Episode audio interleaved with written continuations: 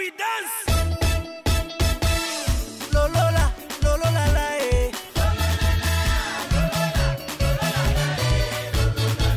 Mochilas em Pauta está no ar, aqui é o Caneito. E hoje na bancada, diretamente do meu lado, a quase 2 centímetros, 10 centímetros. Coladinha. Coladinho comigo.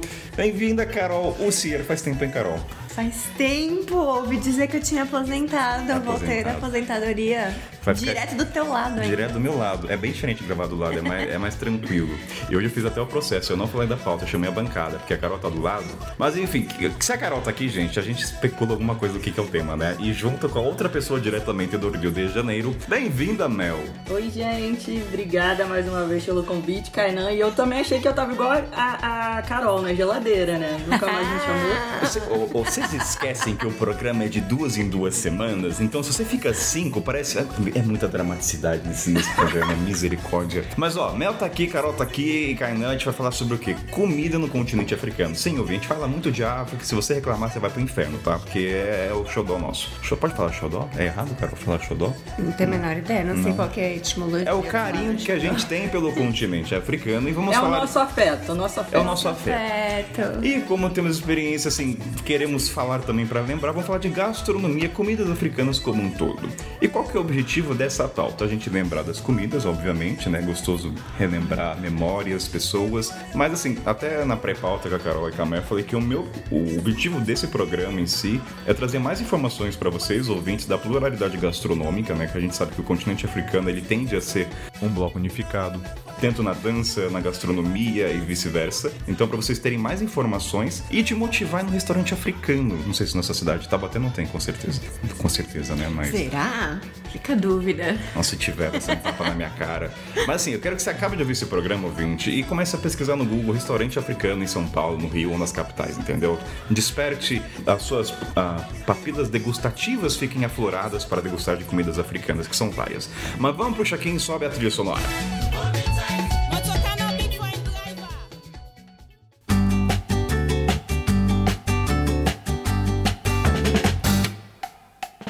Saudações, viajantes, nesse tempo aqui nublado no interior de São Paulo, que misericórdia, mas vamos aos primeiros recadinhos mais importantes. Ó, você que comprou o livro do Ricardo Martins, confere sua caixa de e-mail, pois eu envio e-mail para se inscrever na roda do livro, que vai ser dia 7 de novembro, às 11 horas, horário de Brasília. Então, caso você tenha adquirido e não recebeu e-mail, me manda uma DM, porque tem falha humana às vezes, né? Às vezes passa, mas eu dei uma dupla checada aqui.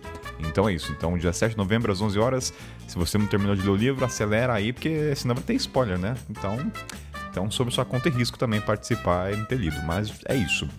O encontro em São Paulo vai haver em dezembro. Eu sei que eu falei isso no último episódio, mas ainda estou esperando respostas ah, externas para poder definir, mas será em dezembro e bem provável, já vou adiantando já, que será no Vergueiro, lá no Centro Cultural, que é linkado já com o metrô, mas assim, só hum, talvez não é certeza, mas só para talvez uma chan- a chance é alta.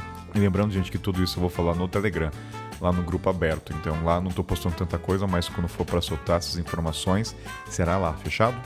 E o encontro no Zoom também será em novembro, então fica atento no Telegram. E aí esse encontro, quem já participou das outras edições, a gente tem uma troca com vocês, falar dos episódios, feedbacks, sugestões e tantas outras coisas também. Então, e, é, esses são os primeiros blocos de recado. E agora o último, tem uma coisa que eu queria comentar. Eu amo quando vocês vêm falar comigo que gostaram ou é, tanto do livro do Ricardo e também de ter adquirido algum produto da Curtulo, né? Que é a nossa parceira já fazendo, a- fazendo o link aqui. Porque eu falo, cara, isso é um selo de qualidade, né? Que a gente vai conquistando aos poucos. É uma credibilidade devagarzinho, então eu fico tão feliz quando alguém fala, pô, comprei a mochila, curti pra caramba, ou comprou as meias. Eu falo, olha só, porque, assim, só um, um pouco dos bastidores. é, quando o Ricardo, a gente conversou pra divulgar o livro dele, eu falei, Ricardo, eu vou ler teu livro. Porque, assim, se eu não gostar, vai ser muita hipocrisia, não vou ser coerente com meus valores. Daí eu li, eu gostei, então, assim, aprovado. Então tem esses bastidores que talvez vocês não cheguem até vocês, mas eu comentando pra vocês como funciona, né? Porque se eu não gosto do livro, é minha credibilidade em jogo. E aí, quando o pessoal vem falar que gosta, me acalenta o coração. Ó, mas é isso, e fa- aproveitando falando da Curto, né, a mesma coisa, eles me enviaram minha nova mochilinha maravilhosa mesmo que eu tinha no continente.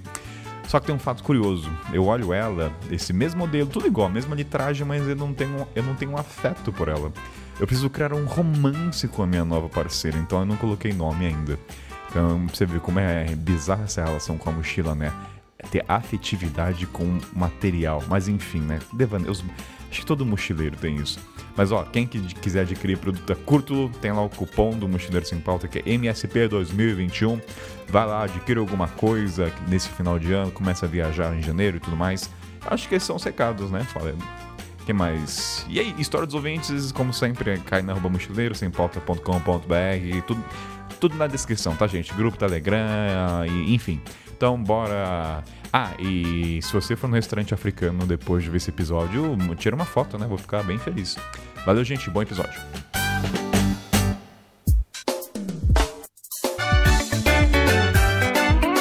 Mel e Carol. Pode chamar de Carol, Carolzita? Pode chamar. Como que você íntimo. quiser. É que Carol É parece tão é íntimo. né? Tanto Carolzita e, e Mel. Eu acho que pra começar esse programa eu vou começar incomodando. Olha só, na pré-pauta uma coisa que surgiu até durante esse processo da pesquisa foi assim, o que que eu pensava da comida gastronômica do continente africano? Aí nos devaneios eu falei, cara, eu não pensava em nada, porque eu pensava em fome. E como é que eu posso pensar em fome e automaticamente pensar em algum prato? Eu fiquei meio triste, é verdade, não nada de hipocrisia, mas eu queria saber de vocês, antes de vocês terem contato com o continente, o que, que vocês pensavam de, se é que pensavam em algum momento sobre comida no continente africano? Vinha alguma coisa?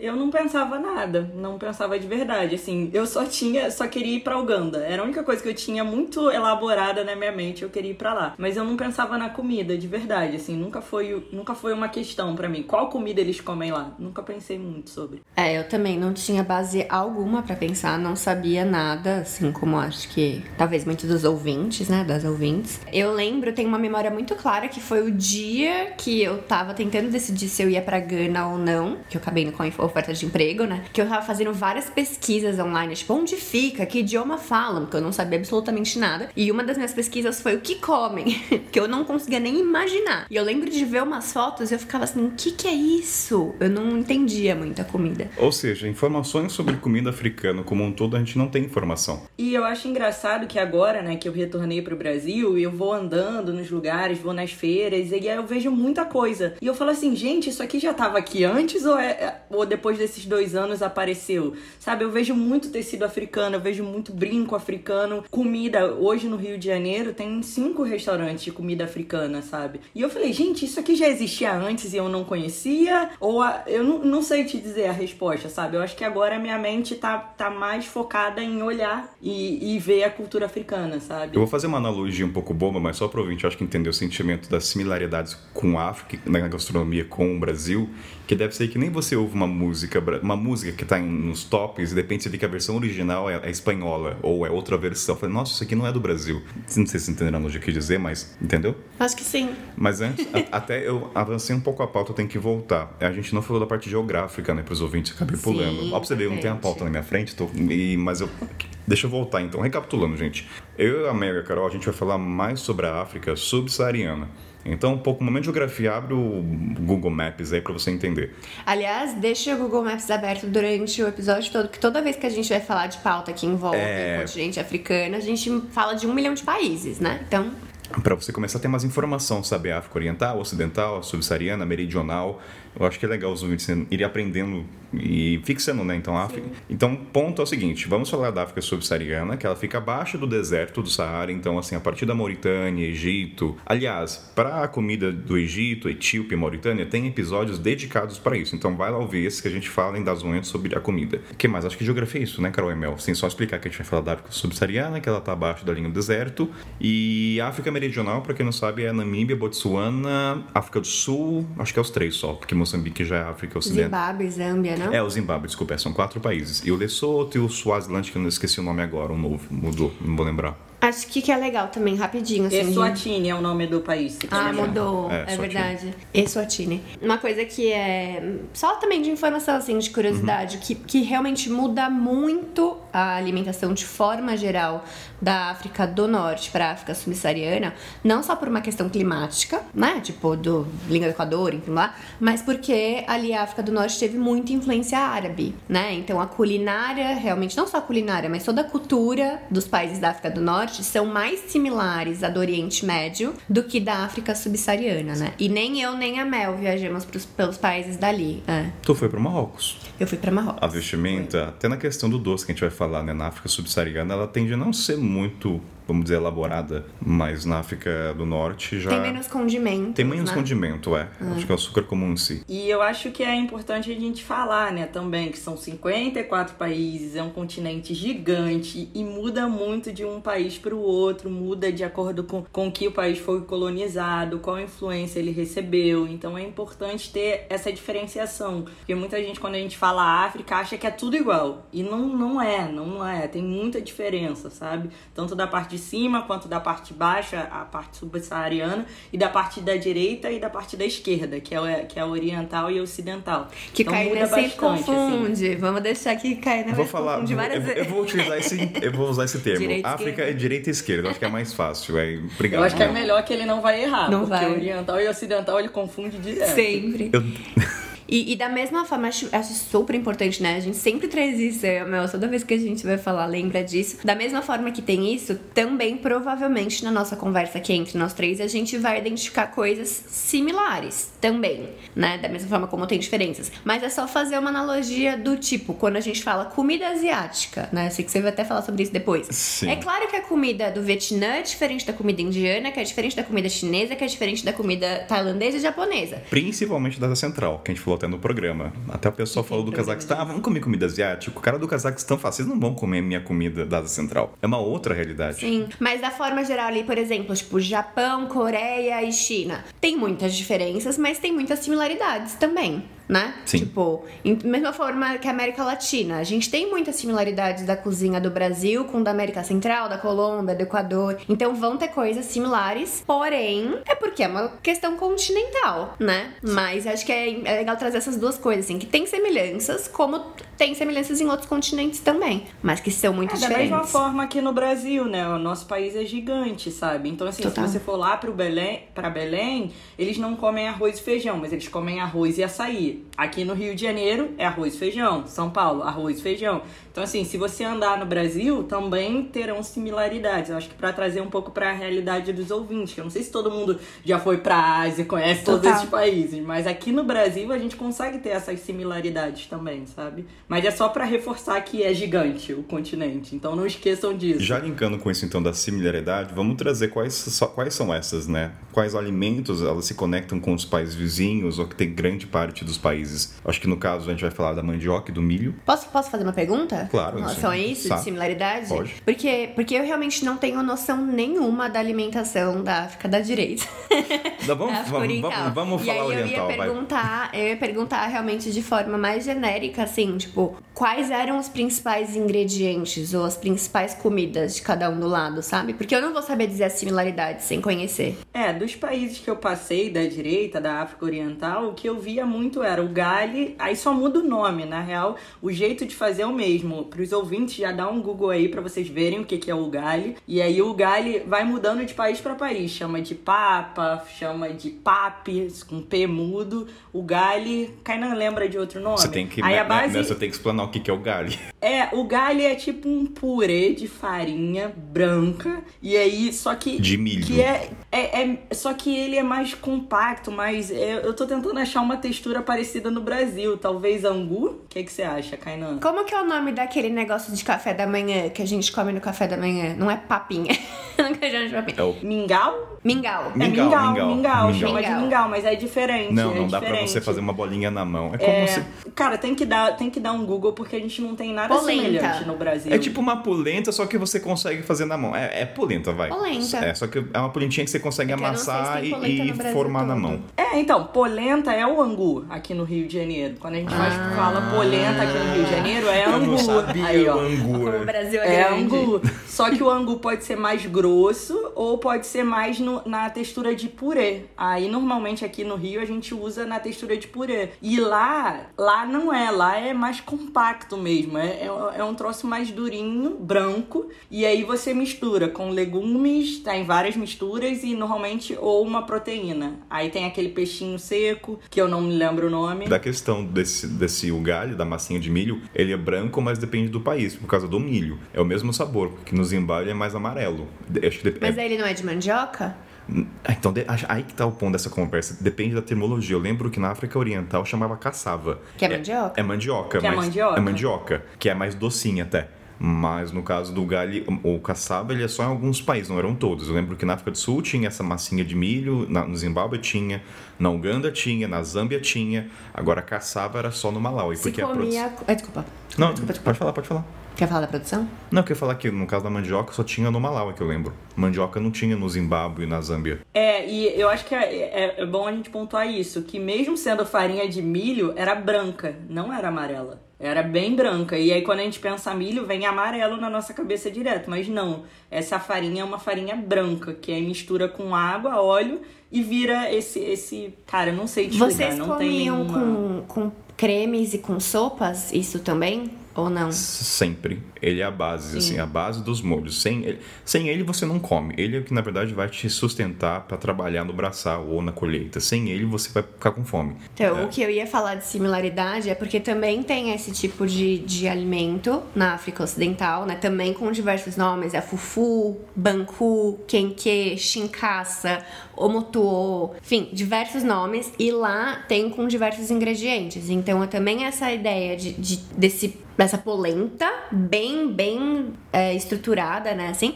E aí lá eles fazem com inhame, fazem com mandioca, fazem com banana da terra e fazem com milho e todas as combinações entre essas coisas. Então o fufu, por exemplo, normalmente é banana da terra com mandioca, junto. Ah, mistura os dois. Mistura, é. E aí, o que eu ia falar, e assim, é feito de forma diferente, porque o Fufu, por exemplo, e aí ouvintes que fazem parte do grupo secreto no Telegram e que contribuem com a assinatura, vão lembrar que a gente falou de Fufu. É, o Fufu, ele tá em vários países da África Ocidental, e a diferença dele, por exemplo, é que ele não é feito a partir de uma farinha. Ele é feito com a mandioca cozida, e aí elas ficam amassando essa mandioca cozida por, assim, 3, 4 horas no pilão, e aí é isso que vai formando uma pasta que depois vai pra, pra panela, né? Mas o fufu tem essa questão, assim, desse trabalho das quatro horas. Mas voltando, que eu sei que depois a gente vai entrar nessas histórias, a sensação que eu tenho quando eu ouço vocês falando do galho, quando eu lembro dessas massinhas todas, é que ele tem um papel meio que do carboidrato geral, igual a gente falou do arroz. Mel acabou de trazer a questão do arroz aqui no Brasil, né? Aqui no Brasil a gente usa o arroz pra comer os molhos, pra comer os vegetais, as proteínas. Na Europa, eu acho que é o pão. Por exemplo, não sei, posso estar errada. Ou a batata, acho que tem Acho que é lugares que é batata, batata. né? Tem lugares que é pão. Eu acho que, assim, em vários lugares do mundo tem um carboidrato que é uma massa, que é o que dá A consistência. energia. É, a fonte de energia e é o que dá consistência pra você comer essas outras coisas, os molhos, né? E aí eu acho que essa- esse tipo de massinha que existe com diversos ingredientes, diversos nomes e diversas formas de preparo, que são formas de preparo diferentes, Sim. é no continente africano, na, na parte subsaariana, não na parte do norte, essa fonte de proteína. Ao invés de ser o arroz, majoritariamente são esses tipos de massa. Tanto que é nítido, fisicamente, quando eu estava no Zimbábue, o, o lugar que eu fiquei era trabalho braçal, de colher milho. E eu lembro que, assim, era bastante gasto energético. E quando tinha arroz, que era raramente ou quando tinha alguma pasta, todo mundo sentia fome. A gente fazia duas refeições porque o não compensava o valor energético do galho, da massa de milho. É, não, era absurdo. Quando eu comia o galho, eu conseguia segurar até 3, 4 horas da tarde, sabe? Porque era muito pesado. É, é um carboidrato que te dá realmente muita energia, muita energia mesmo. E geralmente misturava alguns países, né? Não todos, com feijão até. Não feijão preto, igual do- daqui do Rio de Janeiro, mas com feijão marrom. Então era muito pesado, porque o feijão trazia um pouco da- dessa parte da proteína, né? E junto com o galho, então eu ficava, sei lá, 5 horas da tarde, às vezes eu tava cheia ainda. Sabe uma coisa? Eu lembrei de um alimento agora, enquanto a Mel tava falando, que, que é, é igualzinho a um dos nomes que eu falei, que é a pamonha. A pamonha tem a consistência do, de alguns desses coisas da África Ocidental. O kenkei, que é esse nome, com K. Dois Ks. K-E-N-K-E-Y. Se alguém quiser procurar kenkei. Ele é a pamonha, mas salgada. E vem na folha da bananeira, inclusive, ou enrolado na folha de milho. Porque a pamonha é feita com milho, né? Comidas regionais no Brasil. É, então, eu tô pensando aqui a diferença do ocidental e do oriente, né? Eu, nunca, eu não lembro de ter visto pamonha. E olha que tem milho pra um caramba, né? É, não, pamonha não vi. Até o Arthur, acho que lá do grupo Telegram perguntou, né? Coisas que tem o mesmo ingrediente, mas a Feito maneira de forma preparo. diferente. É, o milho lá eu só lembro assim, se não era farinha de milho, eu lembro de comer o milho na brasa, né? E o milho tem um gosto muito diferente lá do Brasil, assim, no Zimbábue, o milho do Zimbábue tem um gosto a- completamente diferente do milho da África do Sul, por Não é exemplo. transgênico, né? É, exato, exato. O- não, mas o milho da África do Sul era doce e o milho no Zimbábue era mais salgado, sabe? E é completamente diferente do milho no Brasil também. Eu vi foto, tem uma foto sua que você colocou em algum lugar com os diversos tipos de milho, É, né? coloridos. Como milho. Tem cores diferentes, tem formatos diferentes, mas a gente. Aquele milho. É transgênico, gente. É É isso. É, milho transgênico. transgênico que fica daquele jeito único lá. Em suma, para os ouvintes desse compilado aqui nosso, assim, a base de muitos países é o milho, a mandioca e do lado ocidental, qual que seria, assim, a base, se você puder dizer um Eu colocaria mandioca inhame inhame? é, Olha e só. banana da terra. Cará. Banana, verdade, a gente vai falar sobre isso. Eu lembro das batatinhas chips, batatas fritas. Ai, é gostoso. É, banana chips. Plantain. Essa plantain conversa tá chips. muito internet pra gente, né? Daqui a pouco vou ter que voltar pros ouvintes, mas diga, meu. É, não, é engraçado que eu não vi, a- não vi inhame, né? Em todos os países que eu Então. passei, não lembro. Cará, então, também Essa é a vi. pluralidade do continente, porque realmente não recordo. E aí eu vi, na verdade, eu lembro que na época, tô- a gente tá passando várias informações históricas, Isso geográficas. aqui é nomes, conversa né, gente? sem pauta, vai. Então. Espero que os ouvintes vão anotando, assim, estou Não, mas é curiosidade, que eu lembro que na época eu pesquisei, a mandioca na África Ocidental, na verdade, ela foi levada pelos portugueses do Brasil. Olha Não era um alimento de lá. E aí, na época que os portugueses justamente estavam muito presentes ali na África Ocidental por causa da- das navegações Das do período da escravização, da invasão de todos os países das Américas e das Áfricas, né? É... Do sequestro? Do sequestro, exato. Vamos usar os- todos esses nomes, assim. Nessa época, além de eles sequestrarem pessoas, eles pegaram a mandioca do Brasil e resolveram levar pra lá. E o inhame o oposto, que o inhame era originalmente de lá e que veio pro Brasil nessa troca Tá. também. Linkado, então, já que tá falando do Brasil, Carol, você se aprofundou bastante na parte gastronômica e tem similaridade, porque o brasileiro, na grande parte, associa muito o continente africano com ancestralidade e a questão durante a escravatura, né? É a associação que eles fazem. Mas na parte gastronômica, quais são as similaridades que você viu? Tanto que quando você foi pra Bahia, você comentou muita coisa, né? Que você tirava foto. Ah, gente, mas isso aqui, isso aqui é de onde? Isso aqui é do Brasil é de lá? De onde veio? Legal, eu vou falar. E aí, acho que é legal também falar um pouquinho que a gente teve essa conversa na pré-pauta, né? Eu, Mel e Kainé, porque eu, eu queria perguntar pra eles também se eles viram similaridades. A resposta é. Zero. Não, não É tem. nada. Na África Oriental não tem nenhuma similaridade. É para vocês entenderem no mapa, quando vocês forem, a África Oriental é do outro lado do Brasil, é bem do outro lado do continente africano. Então não teve nenhuma retirada de escravos desse lado pro Brasil. Só do lado que a Carol visitou, que é o ocidental. É porque eu lembro que eu, que eu conversava muito com o Kainé quando a gente tava lá, no começo da viagem, assim, e que ele ficava assim, mas todo mundo me pergunta, e aí, quais que são as coisas do Brasil? Ele falava nada. e na África Ocidental tem muito, porque na verdade é justamente é, a maior parte da população que, de novo, foi traficada, é, principalmente pelos portugueses, saiu da região do Congo e da Angola ou da África Ocidental. Né, os bantus, principalmente, e os povos é, Yorubá, Ewe, é, Hausa, que são todos da África Ocidental. E aí era assim, desde que eu fui pra África Ocidental, na verdade, assim, desde o meu primeiro dia, eu ficava vendo similaridades entre lá e aqui, e eu morei na Bahia no começo desse ano, né, agora no começo de 2021, e aí era o oposto, tudo que a gente ia comer, eu queria ficar tirando foto pra mandar pros meus amigos de Gana, pra daí, porque daí eu tô fazendo uma, comunicação oposta, né? Tipo, daqui pra Gana. Pra mostrar, olha só, porque era impressionante. Assim, quando eu falava pra eles, tem pamonha, tem bobó, tem pé de moleque, tem pamonha, tem. Pamonha eu já falei, tem paçoca. É, Eles imaginavam isso? Que tinham também no Brasil? Engana, não. E aí, às vezes que eu vinha pra cá, eu, ti- eu gosto realmente de tirar foto. Tem biscoito de polvilho, tem um negócio que é tipo pão de queijo, que o pão de queijo é um biscoito de polvilho com queijo, né? E lá não tem queijo. Então, tipo, tem um negócio que é igualzinho o pão de queijo, mas sem queijo. Olha. O formato é igual. É, a muqueca. Você falou que tem baião de dois também. Tem baião de dois, queijo coalho. Enfim, eu sei que. Eu lembro que uma vez eu tava compartilhando e um pessoal da Bahia comentou que tinha uma receita parecida, que era a taioba, que é a folha do inhame ou a folha da mandioca, na verdade, feita no dendê, no azeite de dendê. Azeite de dendê. E era igualzinho, assim, eu posto fotos e realmente é tudo igual. Muito da culinária mineira e muito da culinária baiana tem as suas origens nessa região da África Ocidental, na verdade, que é entre Costa do Marfim e Nigéria, que é onde ficavam os povos Yorubás, Hausa e Ewe, que são os Fons, né? Eu acho que aqui no Brasil a maior parte das pessoas conhece como Fon. Muita similaridade. Deve ter muita pesquisa sobre comidas africanas e ocidentais com o Brasil de TCC. Deveria De- ter mestrado, É, né? porque- Assim, tem muito caldo pra. Aliás, eu tenho uma. Posso contar uma história? Já? Eu tô Ah, falando já, muito. já joga. Aqui o programa é todo de vocês. Que é uma história, esse negócio de similaridade foi a primeira coisa que eu, que eu me deparei. É uma história que eu já contei várias e várias e várias vezes, mas ela é muito legal. Que eu lembro que uma vez, logo que eu cheguei em Gana, foram me levar pra tomar um café da manhã tradicional. Tradicional assim, não era. Era o normal, rua, comida de rua, Comida tá? de rua. Barraquinha da rua. E aí a gente chegou, eu comecei a comer.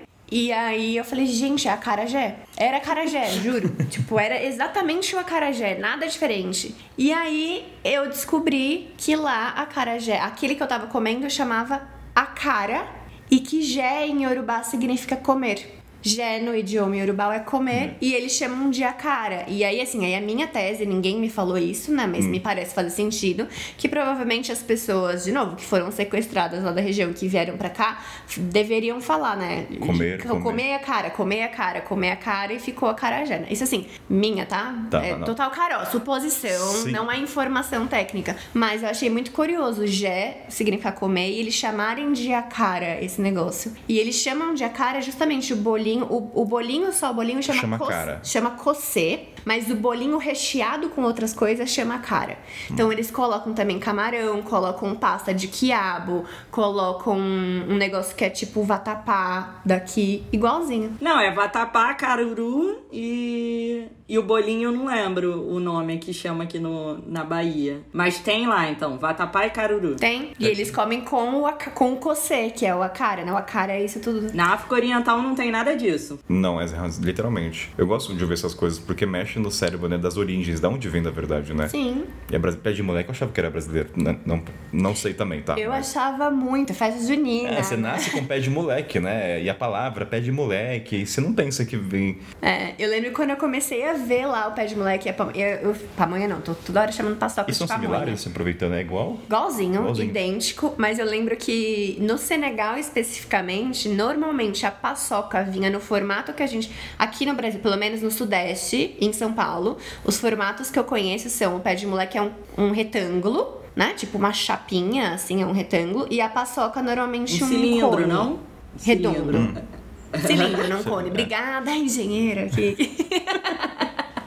Um cilindro, é, exato. E aí lá, eu lembro que no Senegal especificamente eu via mais a paçoca num formato retangular e a, o pé de moleque era uma, uma esfera, uma bolinha. Era igualzinho, igu- idêntico, mesmo gosto, igualzinho.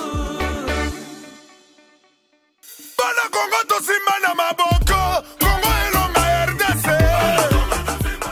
conta vocês, né, lá que como eu falei, eu não sei nada do lado oriental. Como que era viajando por Lamel, Cainã? Onde é que vocês comiam, assim, de forma geral, né? Era na casa das pessoas? Era restaurante? Era comida de rua? Vocês compravam em supermercado, em feira? Como que era? Onde é que... É, como vocês se alimentavam? Em geral, pra mim, eu era muito convidada pra comer. Eu acho que na, na parte oriental, não sei se no ocidental também é assim, as pessoas querem muito te convidar pra almoçar, pra jantar, pra lanchar. Então eu comia muito na casa das pessoas. E era maravilhoso, porque aí eu descobria o que, que as pessoas comiam no dia a dia. Eu conseguia ver realmente. Vez ou outra eu comia na rua. Tem muito street food nesses países, assim. Mas o que eu achava muito engraçado, que era diferente, que aqui no Brasil, eu não sei, de repente aqui no Rio, a gente come muito cachorro quente, hambúrguer na, no street food. E lá não, lá era comida, comida, sabe? Era, era o galho, era o legume, era o peixe seco que eu falei. Então, tinha, tinha uma, um, um lugar que eu amava, que era uma linguiça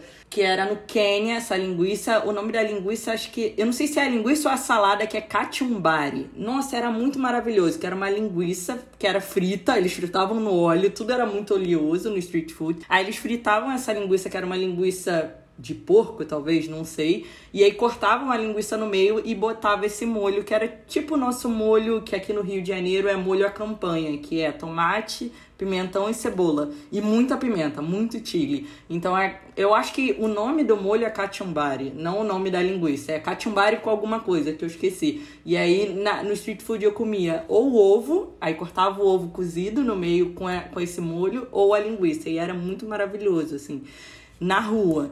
Mas na casa das pessoas era em geral galho, feijão, legume, couve. Tinha muita coisa de couve. A couve é muito diferente da a couve lá do que a couve aqui no Brasil. Que a couve aqui no Rio é mais seca. Lá eles faziam um molho com a couve. Aí botavam um molho de tomate, cebola e ficava tipo um molhinho mesmo para comer com o galho. Que aliás, só fazer um gancho também aproveitando, a Mari até perguntou para quem é vegetariano, que eu acho que é muito tranquilo.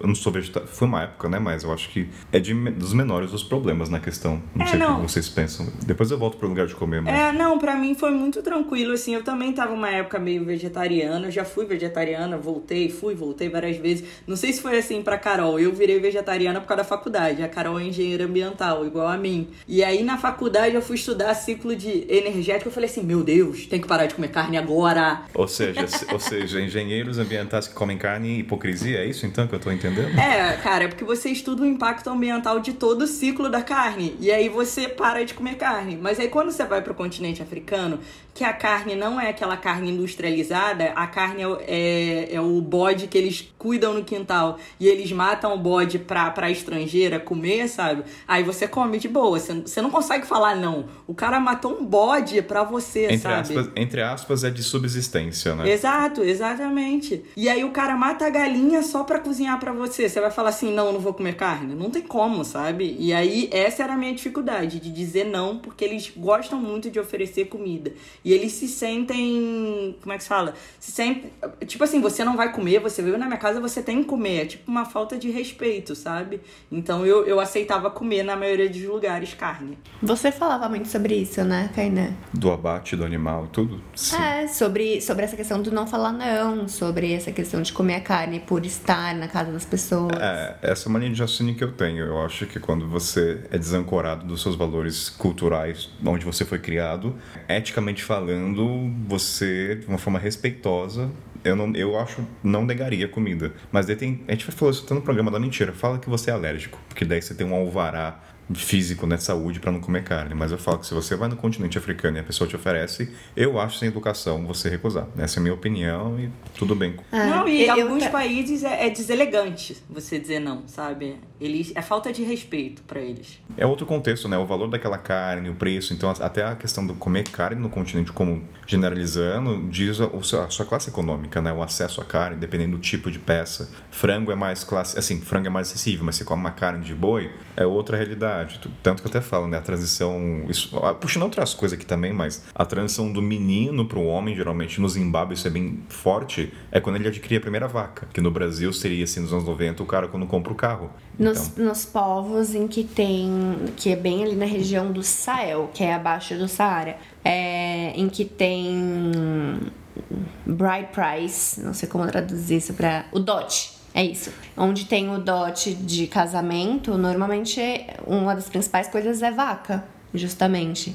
E isso em todos os países que eu saiba, né? Assim, a vaca, ela é realmente uma moeda mu que, muito valiosa de troca, que vale mais do que o dinheiro muitas vezes. Eu, eu estava vegetariana o tempo inteiro em que eu estive lá, né? Assim, quando eu, eu, eu fiquei em Gana vegana uma época, mas aí eu tinha minha própria casa, eu comprava os ingredientes. Quando eu saí para viajar e estava na estrada, não fiquei vegana. Abaixa um pouco. A... É, principalmente por causa do ovo, né? Assim, o ovo era um aliadíssimo, assim, no café da manhã, na rua, no, no resolver um negócio ali na estação de transporte que a gente falou, vai lá, ouvinte, ouvir os, os nossos episódios sobre transportes ou sobre fronteiras, que a gente falou sobre tudo isso. São muito, muito, muito legais. Mas eu continuei sendo vegetariana o tempo inteiro. Mas é, eu acho que é tranquilo em termos de fontes de proteína, super, pelo menos na África Oriental. É, olha aí, até eu me confundi.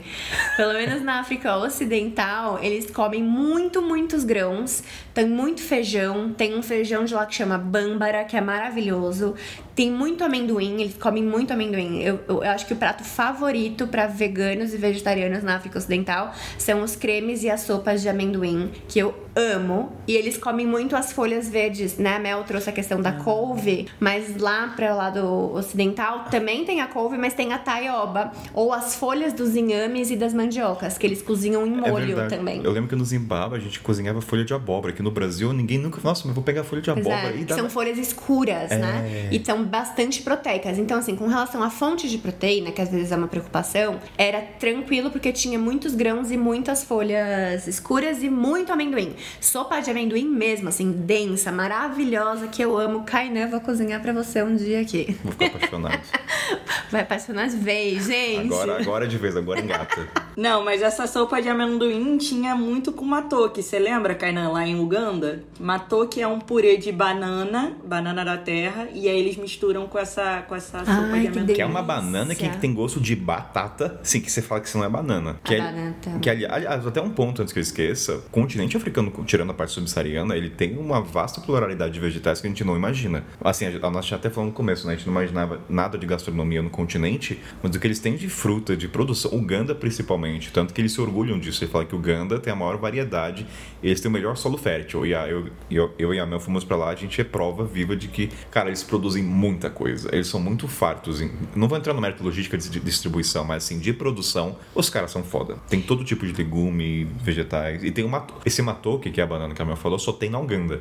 Sim. Não lembro, é só lá. É, porque a banana de lá é muito diferente. Quando você anda em Uganda, nas feiras, assim, e- isso foi uma coisa que a Carol perguntou, né? Onde a gente comprava comida? Muito em feira. E ir ao supermercado era coisa raríssima, assim. Só que eu- quando eu tava em capital, quando eu sentia falta de alguma coisa, assim, muito do Brasil, eu ia no supermercado. Mas normalmente eu só comprava em feira. E aí você vai andando nas feiras de Uganda, é essa banana espalhada no chão, assim. Até se vocês quiserem procurar aí é, na internet, procura. É, Ela é verde, né? Ela não fica Isso. amarela. É uma banana muito diferente, é uma banana dura, dura. E isso você só, só come cozinhando, você não come ela pura. Aliás, até um ponto, assim, desculpa cortar meu, mas eu acho que essa é a nuance dos países, tanto acho que da África Ocidental e Oriental, é as nuances da banana. Sim. Por exemplo, no Malau, eles têm uma banana que misericórdia, assim, eu nunca vi uma banana tão grande. É muito grande. Então você começa a ver essas nuances da banana verde no Matoke, que é na Uganda, aí no Malau, que é uma gigantesca, e algumas não tem a nanica. Aí você vê que o Brasil só tem poucas variedades em comparação com o continente africano. Gente, tô falando achismo aqui, tá? Não é Eu, embasamento. eu acho que no Nordeste tem bastante variedade de no- banana. Eu não conheço. É que eu acho que é uma fruta bem tropical, a banana, Ah, justamente, entendeu? Então aqui pro sul, pro sudeste, tem menos. E na Uganda tem, a que a Emma falou, bastante pasta de amendoim, que é, acho que é a base deles até. Lá não tem tanto o galho, que é essa massa de milho, já muda. Lá é banana, esse matou que parece batata. A gente tá falando de tanta coisa, a gente tá... Tô- é, a gente foi emendando o assunto todo, mas eu tô aqui super acompanhando. Ouvinte, espero que vocês estejam Não, também. a, a minha cabeça... Ó, vou voltar. Você perguntou do lugar, eu acho que... gente- Posso só terminar o negócio do Claro, vegetarianismo? claro, claro. Que eu ia. Que eu acho que é, quando a gente consegue verdade, costurar vamos isso, voltar, né? vamos voltar, Começou porque sim. eu tava falando desse, do creme de amendoim. E aí eu vou fazer esse link que você acabou de trazer, o creme de amendoim de novo. Que, é, gente, é maravilhoso. Sério, sopa de amendoim, pasta de amendoim, colocou, cozinhar couve na coisa de amendoim, cozinhar a, a, a taioba na folha de amendoim. Enfim, Grão de bico, hoje em dia eu faço uma receita, gente, que é grão de bico na pasta de amendoim. Maravilhoso. Mas, eu, assim, tem dois poréns, né? Então, fonte de proteína tem, era super fácil comer tudo isso. Eu me mantive vegetariana os quatro anos inteiros, assim. Mas concordo com vocês dois que, assim, eu no caso, eu não lembro de nenhum momento na casa de alguém ter que comer a carne porque tinha muito ensopado lá, né? Então o que eu fazia era assim: eu pegava a sopa e não pegava o pedaço de carne que tava dentro da sopa. Às vezes, né? Muitas vezes. Não teve tanto caso, assim, que eu passei de, tipo, a pessoa bater um animal. Não lembro disso. E eu tenho isso, então eu, eu sou super flexível como vegetariana, não sou a vegetariana que não vai comer se cozinhou com a carne dentro. Então isso me ajudava. E o outro, porém, que foi que eu comentei com vocês também, foi uma coisa que a Mel acabou de trazer recentemente, que é o tal do peixinho frito, que eles usam na África Ocidental um peixinho frito bem pequenininho, bem pequenininho, tamanho de um clips, assim, que eles usam isso para temperar as coisas. Então não é a carne que come, mas de repente eles fazem o molho, o creme, a sopa e usam isso como um tempero, como se fosse uma sálvia, como se fosse cheiro verde, sei lá. E aí tem esse peixinho. E aí eu Esse peixinho chama-se capenta. Não, tem vários nomes pra ele. Na, na, na África Oriental chamavam cada, cada país chamava de um nome, mas eu achava horrível o sabor assim. É, o, gosto, o gosto é muito forte. É. É. que nem você comer sardinha todo dia. Tem uma hora que você não vai aguentar, gente. Sim. É. O cheiro impregna. E lá eles usavam, tipo, muito pra temperar essas coisas. Então eu, eu realmente não perguntava em todos os lugares que eu ia, por exemplo, ah, essa sopa de amendoim foi feita com peixe ou não. Eu comia, né? Então esses são os dois poréns. Mas É, esse, esse mas- peixe. Ui, desculpa, cara. Diga, achei vai, que você tinha vai, vai, vai. terminado. Vai lá, fala aí. É, não, não, não, mas é isso, assim, mas eu acho que, respondendo a pergunta de forma geral, se como que é pra vegetariano, eu acho que é super tranquilo, que tem uma fonte riquíssima de alimentos, ao contrário do que eu acho que talvez seja o imaginário das pessoas quando a gente fala de continente africano, né? E aí, co- conectando com o que Kainan acabou de trazer também, sobre essa variedade de legumes, de frutas, que é muito, que também contradiz com a imagem que normalmente a gente tem de seca, de fome, etc. E a Mel ia falar do peixinho, né? Fala do peixe, É, fala não, do não, peixinho. nem, nem, eu- a única diferença do peixinho, que a Carol falou que ela lá só usavam pra temperar, na África Oriental o peixinho era o molho. Então, assim, era um molho de tomate com peixinho. Então, o peixinho era a proteína, sabe? Nos países mais pobres, assim, quando você ia pra áreas mais humildes, eles usavam esse peixinho como proteína, sabe? Então, é um gosto muito forte, como o Kainan falou, é tipo uma sardinha e, e tem dá uma crocância, só que eu não sei, é salgado, eu não, não sei explicar o sabor também, não tem nada parecido no Brasil, mas eu não gostava. E um plus sobre, sobre o vegetarianismo, quando você ia em celebrações, geralmente em celebrações também tem esse abate do animal. Então, assim, você vai num enterro, tem abate do animal. Sim. Você vai no casamento, tem abate do animal. Que também tem a coisa do dote que a Carol falou, tanto no, no oriental e o ocidental acontece muito essa troca. E aí a celebração do casamento é matar um boi. É jogar o sangue Sim. do boi. Eles querem ver o sangue do boi passando, sabe?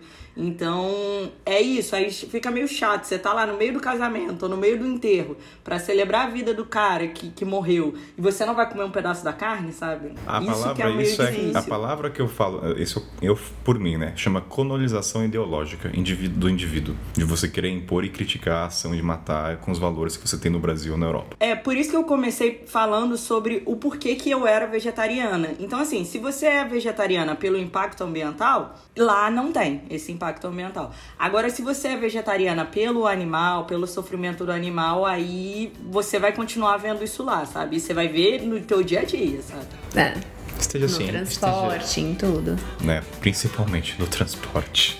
É. Bateu no futuro uma pauta sobre isso, sobre o vegetarianismo como um todo. Então, desce a trilha.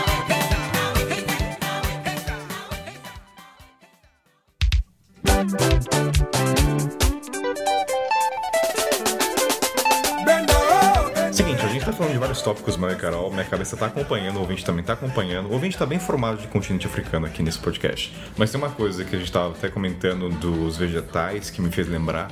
É, poucas vezes, Mel, também eu ia nos, nos supermercados comprar produtos industrializados e tudo mais. E eu lembro que isso se reduzia pelo fato de que no supermercado como um todo era o momento que eu tinha um contraponto do poder de compra. Se eu comprava uma bolachinha industrializada, eu comprava, sei lá, um quilo de berinjela. Eu não sei se no Brasil é tão contrastante assim, mas pra vocês, vocês lembram disso? Tipo, eu lembro que na Tan- Tanzânia, eu não vou esquecer, foi até com o Kleber, meu amigo, foi em Moshi. Um Doritos, eu conseguia comprar quase um quilo de carne. Eu falava, gente, não. Então, queira ou não, você comprar produto industrializado no continente é muito caro. Acho que pouca gente imagina isso, né? Porque a gente é muito relacionado aos Estados Unidos, é barato, mas lá é o contrário. Muitas vezes é bem mais caro esses produtos. A gente falou isso em outro episódio, que eu não vou lembrar Falou? qual foi, acho que foi dos transportes. Que depende se o país tem um porto ou não, né? Se o país tiver um porto Ah, é, bem foi. desenvolvido, aí vai ser mais barato. Então no Quênia você conseguia comprar coisas muito baratas, É sabe? verdade. Obrigado, Leite obrigado condensado era baratíssimo lá no Quênia. Muito mais barato que no Brasil. Ao mesmo tempo em que eu, eu acho, por exemplo, justamente que hum, frutas e legumes, de forma geral, pelo menos nos, na maioria dos países onde eu fui, os que são tropicais, né? Os que estão perto da costa, eram muito mais acessíveis, muito mais baratos. Sim, o orgânico. Né? O, o, o produto orgânico, que no Brasil a gente tem essa, essa questão de ah, é caro, não é acessível, etc. Porque até os legumes e os- as frutas no Brasil são dominadas pela indústria. É uma indústria, não é produção local e produção natural e orgânica. Né? Lá é simplesmente comida, que eu já falei isso em vários países, né? Vai, comida pode, orgânica pode, pode é comida. o fumo, vai, que eu tô Pode nessa. Pode, pode. Tá vai. gostando Tô dessa? gostando, vai. Pode matar, meter fumo nisso. É, não, que é, que é verdade, lá não tem isso. A comida orgânica. Não, é, comida. É comida, tudo é igual. Tudo igual e tudo orgânico, né? Então eu acho que ao mesmo tempo, justamente, tipo, legumes, frutas saborosos, com muito sabor que eu achava. E você falou de abacaxi e de manga no início do episódio. Eu nunca comi abacaxis e mangas tão doces quanto eu comi lá. É muito doce, é uma delícia, muito saboroso. Qualquer né? fruta, na verdade, qualquer fruta que você come no continente, isso é, é perceptível, ele é muito mais saboroso. e os- Somente uma fruta, que é sem vergonha, que é europeia, maldita maçã no continente africano, expulsa a maçã dessas terras, que não Que é pertence lá e é cara caríssimo, um caríssimo. Cara, é, juro, é muito caro maçã. Mel falou de maçã também no de Falou? transporte que eu lembro. É, no de É que- transporte, que eles estavam transportando não sei Ah, é quantos verdade, quilos de maçã, maçã, no, no carga- ônibus. carga. E eu tinha que levantar toda hora. Escutem esse episódio, gente, de transporte. Ó, fazendo jabá pro Kainan. É que, eu, é que eu, fazendo, a fazendo essa pauta, a maçã me trouxe muito a questão europeia. Eu falei, cara, tira essa maldita maçã, porque ninguém compra. Tipo assim, é- enfim, só. Eu lembro que era Só quem ma- compra é- é- são os expatriados, que é o cara que tem muito poder, sabe, é, econômico. Os locais não comem maçã, né? À toa que não, quase nada é feito com maçã. É, é feito com manga, banana, o abacaxi, cara. O Kainan falou,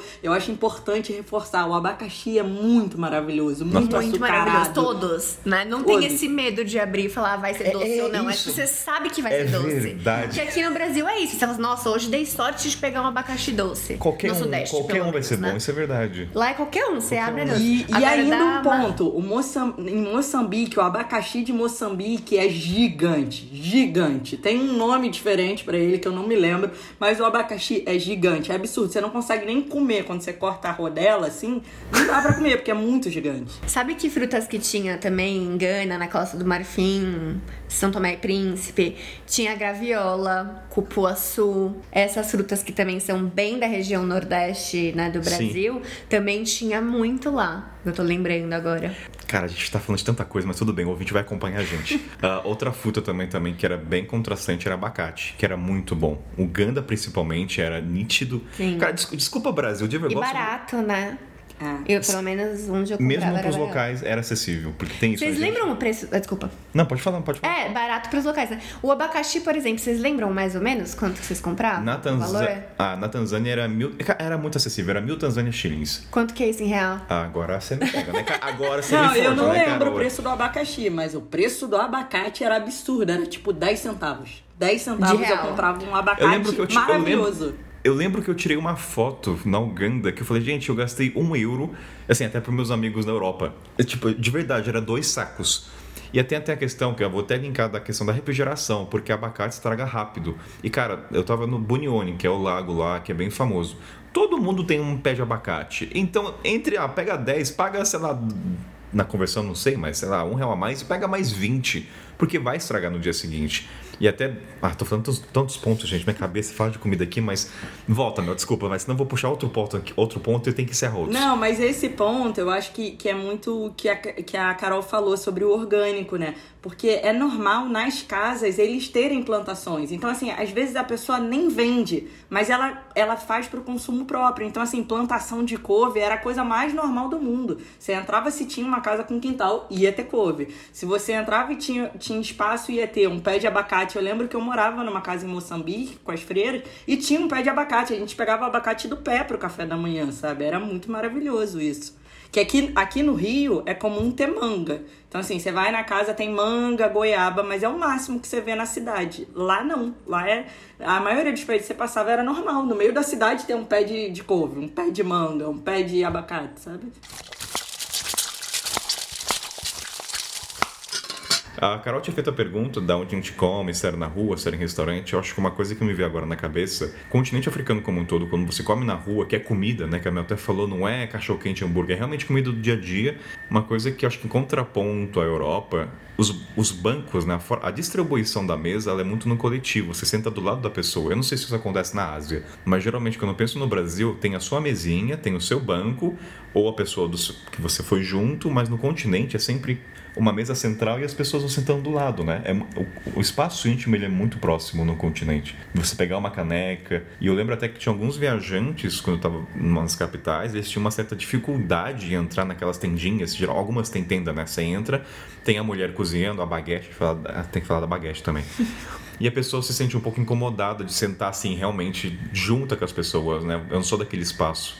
Não sei se vocês têm alguma coisa é, para comentar. Acho... Fala aí, Carol. Não, eu ia juntar uma pergunta a isso de forma geral, que eu acho que é. A gente falou bastante sobre os ingredientes, né? Sobre o que a gente comia ou não.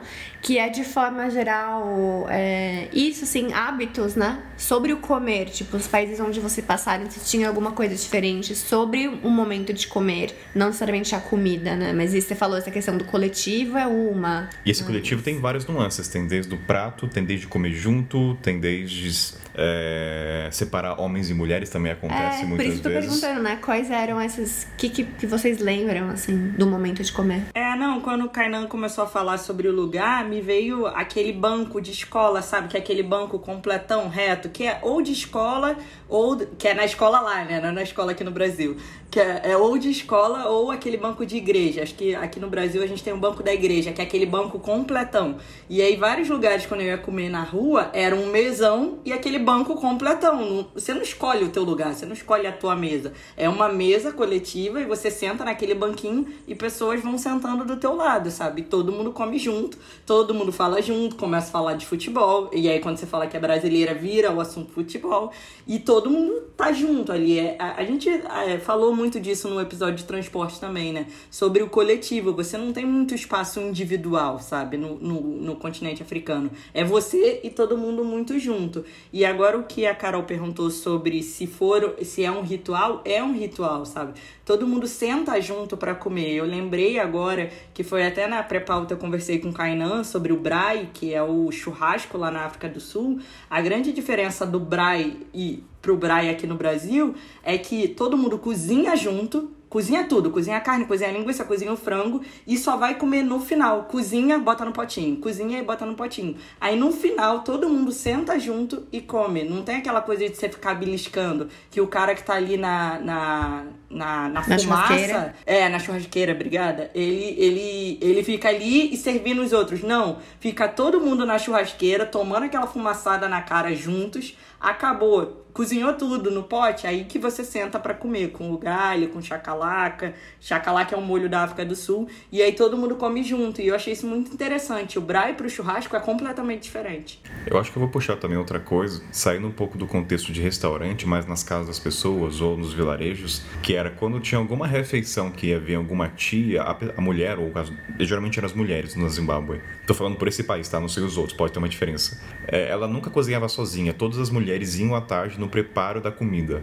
Você nunca vai ver a mulher cortando batata, vai ver um multirão, literalmente um batalhão das vizinhas, das tias. Até o conceito de família é bem diferente nosso, né? Família Estendida. é todo mundo, é estendido. E assim, era lindo de ver. Seja a refeição diária, sempre tinha. Ela, o ponto é, eu nunca vi uma mulher no Zimbábue, no lugar que eu fiquei lá, fazer sozinha. Sempre tinha alguém. É, nos outros países também. É, eu lembrei agora de Moçambique, que a, que a, que a Carol falou do ritual. É, eu fui numa festa de 15 anos em Moçambique. Eles também têm essa tradição de festa Sério? de 15 anos lá. É. E aí, na festa de 15 anos, não tem salgadinho, não tem canapé, não tem essas mini porções igual tem aqui no sudeste do Brasil. Era batata frita, peixe frito, carne frita. E aí a gente passou o dia inteiro da festa cozinhando, todo mundo junto. E aí foi botando nos potinhos E aí, quando chegou na festa, a gente almoçou todo mundo junto, sabe? E, e foi isso que o Kainan falou. Várias mulheres cozinhando juntas. Essa é uma coisa que eu sinto falta. Até acho que não sei comentei que a Carol tá aqui em Taubaté, que a parte que eu mais sinto falta do continente é, é a relação com a comida. Ela tá muito distante ultimamente. Porque eu lembro que a parte que eu tinha mais tesão muitas vezes nessas cidades do interior era o processo da comida. E que toma um tempo, tá? Não é uma coisa de uma hora.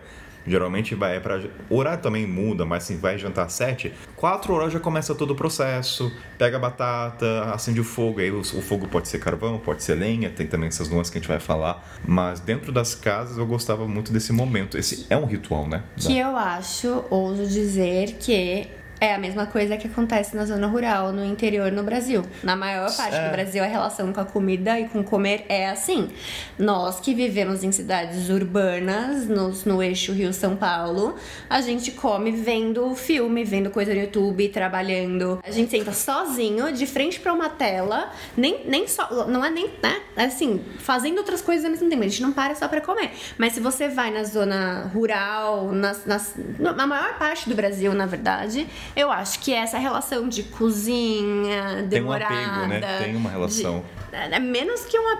É, além do apego, eu acho, acho que é justamente nós que temos um desapego. O problema é a gente. É isso vida, mesmo. Né? Esse que é o problema é, aqui nesse negócio. Mas eu, eu ia falar, eu lembrei de... Hum, Antes de você mudar de assunto, Carol...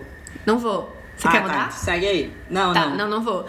É, você quer falar outra coisa? Quero falar outra coisa, lembrei vou de Não, vou deixar assim, tá? Mas deixa guardado na caixolinha pra jogar de novo. Quando a Mel tava falando dessa questão do ritual, né, da festa de 15 anos, daí eu lembrei, eu tinha esquecido também, mas eu lembrei de justamente quando saindo mais das capitais, né, mas indo mais para as regiões das vilas, os vilarejos, também na Burkina Faso, na Libéria, na Guiné, até no norte de Gana, que hum, não precisa ser nem o, o evento de alguém, né, mas às vezes assim, por exemplo, questões do ciclo da, da plantação, por exemplo, né? Então, assim, ah, vou começar quando tem o início, quando tem a semeadura tem um evento, tem um festival que envolve dança, que envolve música, que envolve tudo isso, mas envolve a comida também. A vila inteira se junta para fazer a comida pro festival da semeadura. Depois vai ter o festival da colheita, vai ser a mesma coisa. Ou de repente tem, sei lá, alguém voltou de, de uma missão em algum lugar, aquela pessoa tá retornando pra vila.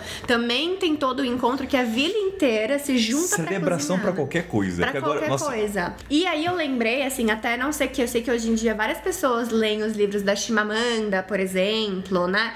Ou outros livros, a Buchi Emecheta, que é outra nigeriana, Chinua Achebe, que é outro nigeriano. Esses livros todos, se vocês separarem, ouvintes, né? O Mel e Kaina, se vocês forem ler, sempre tem partes do livro que são sobre a comida, são sobre esse momento de comer. E além de todo mundo cozinhar junto, não sei como que foi para vocês, mas lá na Nigéria, na Costa do Marfim, em Gana, normalmente também as, cada pessoa traz um ingrediente. Então, assim, ah, o fulaninho traz o arroz, o fulaninho responsa... traz Existe a uma couve. comunicação, né? Eu vou trazer... Tem, tem, é, tem e normalmente eles têm, tipo, é justamente que a plantação de cada um é de alguma coisa, né? E aí cada um traz, faz a sua doação, porque normalmente como eles cozinham pra vila inteira, então tem essas doações de cada casa, cada família traz também um, um ingrediente diferente, eles cozinham juntos. E vocês falaram de mulher, eu lembrei que na África Ocidental também majoritariamente as mulheres cozinhando, mas que tem um ritual de bebida seja chá ou seja uma cerveja. Quando eu falo cerveja, não é a cerveja que a gente tá pensando, tá? São caldeirões. Produção. Uma fermentação. É, um, é, é, tipo um milho fermentado, um malte fermentado, ou um vinho. Lá tem o vinho da palma, que se toma muito. Essa parte da bebida normalmente são os homens. Então, é, na África Ocidental eu via muito isso. Kaina fez uma. Por isso que eu falei, é, porque Kaina fez uma cara. A minha cara, tem que falar, minha cara aqui foi de Que não vai pro, pro episódio. Mas normalmente, realmente, as mulheres nessa questão do preparo do alimento. E os homens muitas vezes na questão da, da colheita ou dessa produção dessa bebida fermentada de alguma forma, porque é um processo, pra, são dias para fazer uma cerveja também.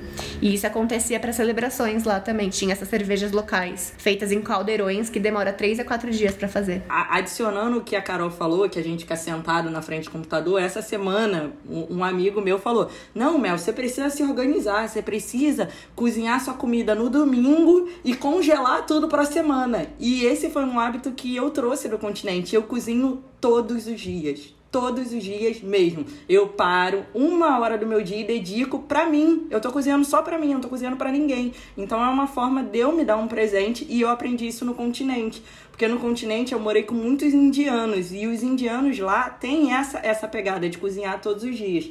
Além disso, muita gente não tem geladeira.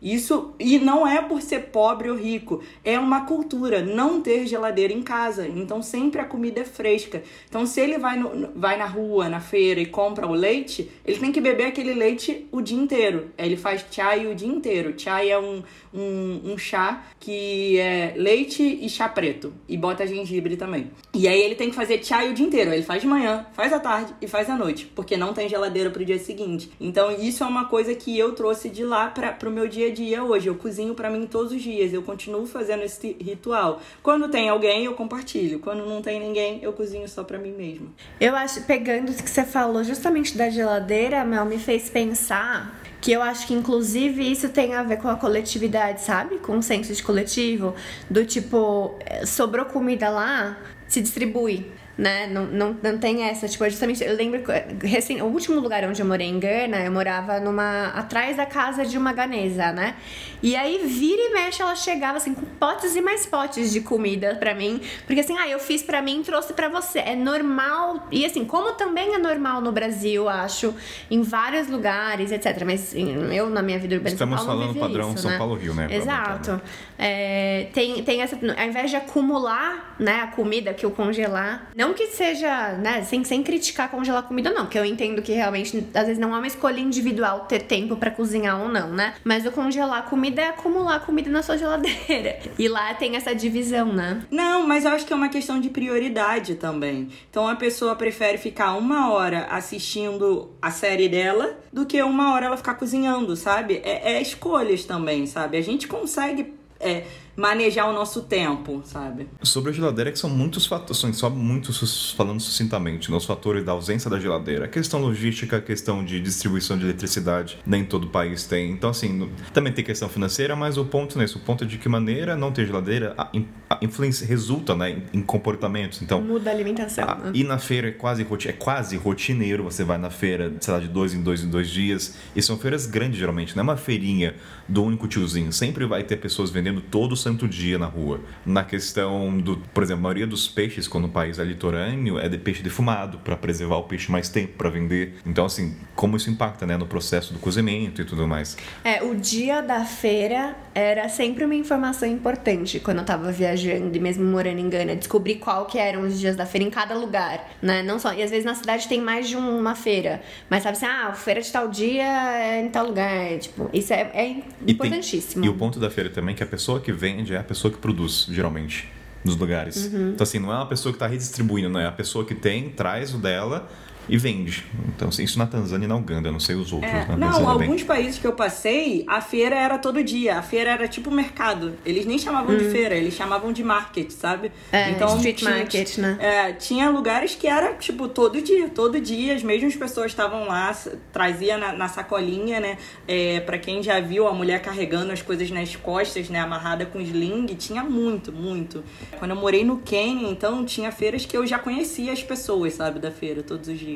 Ai, vamos falar das tias. Já, já, minha cabeça já tá pensando, pode falar. Não, gente, ó, antes da gente mudar de assunto, eu acho ótimo que, que vocês não estão vendo, né? Mas a gente tá se vendo. Aí o Kainan fez uma cara, levantou a mão assim, de tipo, lembrei de uma coisa importante, eu tenho que falar, lembrei. Botou a mão na boca assim, não, não posso cortar a Carol, não posso cortar a Mel. E, e é ótimo, é ótimo que a gente vai ficar lembrando, assim, no meio do episódio. É maravilhoso. Agora você fez eu relembrar que a Carol falou da ah, questão é, da colheita no Zimbábue. Isso, nossa, eu não tinha lembrado disso.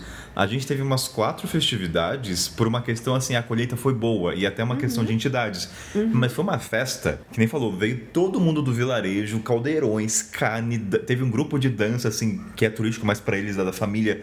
Falei, caramba, e teve outras. Teve, eu lembro que a mãe do cara que eu morava se curou de uma doença, matou uma bavaca para comemorar Com a, a cura né? dela. Falei, cara, é muito ah. bonito, assim, o senso de família. É que eu não vou falar de família aqui o meu, mas assim, o senso de família deles é. Corte aqui, não é? Mas, enfim, lembrei disso, da questão. Até, o Mel, da questão, você foi em velório, né? Até teve um ouvinte que perguntou o que que se. Como é, é conectado com comida, né? O que que é comida chique? Na verdade, é muito fartura, tirando carne, né? Mas assim, a quantidade de comida. Se a comida de celebração é diferente da comida do dia a dia, é, né? Mais ou é menos essa ponto. pergunta. É, foi uma altura que pra, eu não tentei lembrar, mas eu não vejo diferença. Talvez doce, alguma coisa seja, mas tratando de comida salgada, de legumes, eu não, não, não, não me recordo. Assim, tem mais carne na celebração Sim, do que no dia a é dia, porque às vezes no dia a dia é só realmente o legume, era o galho com a couve, ou o galho com tomate, molho de tomate. Então, aí na celebração não, porque como eles matavam o animal, tinha muito. E uma coisa que a Carol perguntou no, do, do ritual, no início, como é que era, eu fui num casamento na Tanzânia e separava. Mas era um casamento muçulmano. Muçulmano. Aí sim, separava sim. a mulher do homem. A mulher ficava do lado direito, o homem do lado esquerdo. Eu não sei se é isso mesmo, mas também o homem comia antes da mulher. Isso que eu achei muito curioso, porque eles botavam aquelas coisas metálicas, né? E aí várias, várias, várias, várias mesinhas metálicas e o homem comia primeiro. Então para a mulher sobrava o resto, né, entre aspas. Tenho curiosidade de saber o que, que você foi no velório. O que, que, era servido? Era assim, comida, comida, massa ou era mais quitutes? Tem essa... Não, era comida, era o galho, comida? era é, carne, era batata frita, era é, tipo, entre aspas, entre aspas, um buffet. Pega o prato, vai pegando, servindo e um come. Buffet. É, porque eu fui, era na. Fui qual país que eu fui? Acho que foi na Zâmbia. E aí era uma celebração. Na real, eu fui em dois. Fui na África do Sul e na Zâmbia, lembrei agora. E os dois países, eles celebram a vida daquela pessoa. Então, assim, tudo sim, que sim, aquela sim pessoa fez no mundo, assim, eles celebram. Então, assim, se, se o cara era um médico, traz os pacientes que, que, que ele curou. E se o cara era um, uma cozinheira, traz as pessoas que comeram a comida dela e bota as músicas que a pessoa gosta, bota a comida que a pessoa gosta. Ô, você ah, quer a maior celebração do que o meme de, da própria Gana do caixão? Carregando você, o caixão depois da pandemia. É uma felicidade é um quando alguém morre. Você não vê ninguém chorando. Você vê todo mundo bêbado. É muito engraçado, sabe? Completamente diferente do Brasil. Eu lembrei, relacionando essas duas perguntas, é, que eu, na minha opinião, nos países onde eu fui também, que eu fui também, várias vários rituais, várias celebrações, tanto de relacionados ao ciclo da agricultura, quanto velórios, quanto casamentos e tal. É que, pelo menos lá, era a quantidade e a diversidade de comida. Então não tem tipo um tipo de comida diferente, né? Assim, é a comida do dia a dia, que é a comida de rua, que é a comida nos restaurantes ganeses, tipo, é, é, é, é em todos os lugares é o mesmo tipo de comida, né? Mas é a quantidade. Então eu lembro que principalmente o velório é importante para a família estendida, né, da pessoa que faleceu, o que era mais importante no velório era a quantidade de pessoas que iam. Porque significava, quanto mais pessoas tem, significa que a pessoa era mais querida, que ela fez mais pela comunidade e logo as pessoas estão ali justamente para celebrar a vida, que foi o que a Mel falou, no né? No Brasil não é assim também? Curiosidade. Ou não, é mais...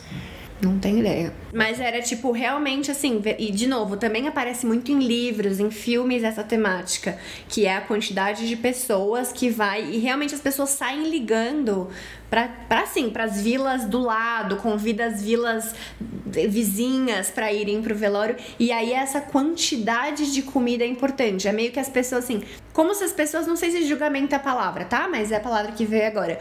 Como se fosse assim, ah, as pessoas vão julgar o valor da pessoa que faleceu pela quantidade de comida que tá aqui disponível. E era muito fartura. E eu lembro, eu, a, gente, eu falei, a gente falou muito da massinha no começo, né? Mas ali na África Ocidental também se come muito arroz hoje em dia, que foi já uma influência bem recente da época das invasões. Mas tem muito arroz, que é o baião de dois mesmo que eu falei. Tem um outro arroz que chama jollof, que tem no Senegal, em Gana na Nigéria, e tem uma disputa entre eles de quem que é o, o melhor jollof e tal. Mas arroz é considerado uma comida mais simples, mais do dia a dia. Justamente porque o fufu demora mil horas para fazer, é. eles consideram que essa massinha, que a sopa, o ensopado, isso é uma comida que vale mais, entre aspas. Então eu cheguei a organizar algumas oficinas em Gana, né? De alguns eventos de forma geral.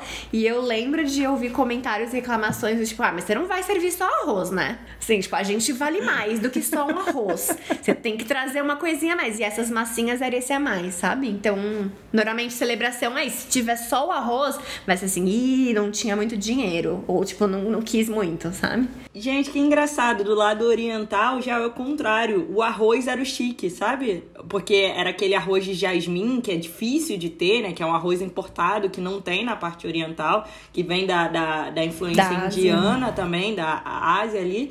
Então era tipo assim, dia de festa tinha um arroz. A papa tinha todo dia. E, gente, procure esse arroz jollof, que é muito gostoso. É um É arroz meio muito vermelho, assim, sabe? Se tiver Adorei. restaurante eh, africano no- na, sua, na sua região, vá procurar esse arroz que é muito maravilhoso. É tipo um, ri- assim, né, só pra gente tentar comparar com algo. É tipo um risoto, que é um arroz umedecido, assim, Umedecido. né, cremoso. É, mas a base é molho de tomate, gengibre, alho, pimenta.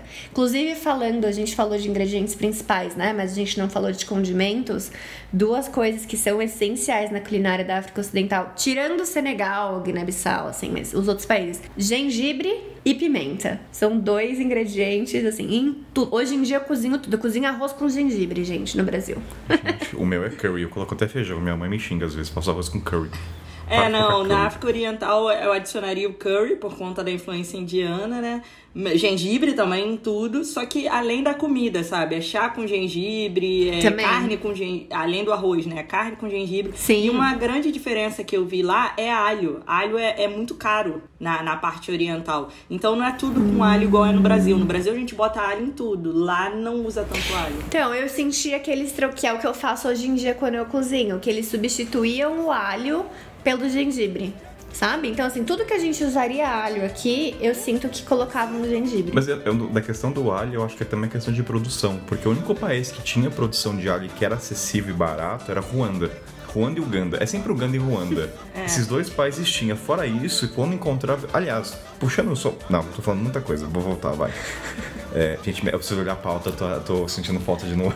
A gente tá O, o cobrindo Kainan tudo é muito pauta, controlador, né? Ele quer seguir a pauta. Não, não é a gente preciso- A gente tá cobrindo assim, ó, tudo, entendeu? Vai, volta. Não é controlador, mas eu vou xingar você. É, é orientação só, porque às vezes tem Todd nem falou da questão do, do- da colônia francesa e britânica. Eu tive minha cabeça. A gente tem que falar das tias, a gente vai falar das tias. Nossa, gente, esse programa, me espero que eu veja Vai ter que ter dois.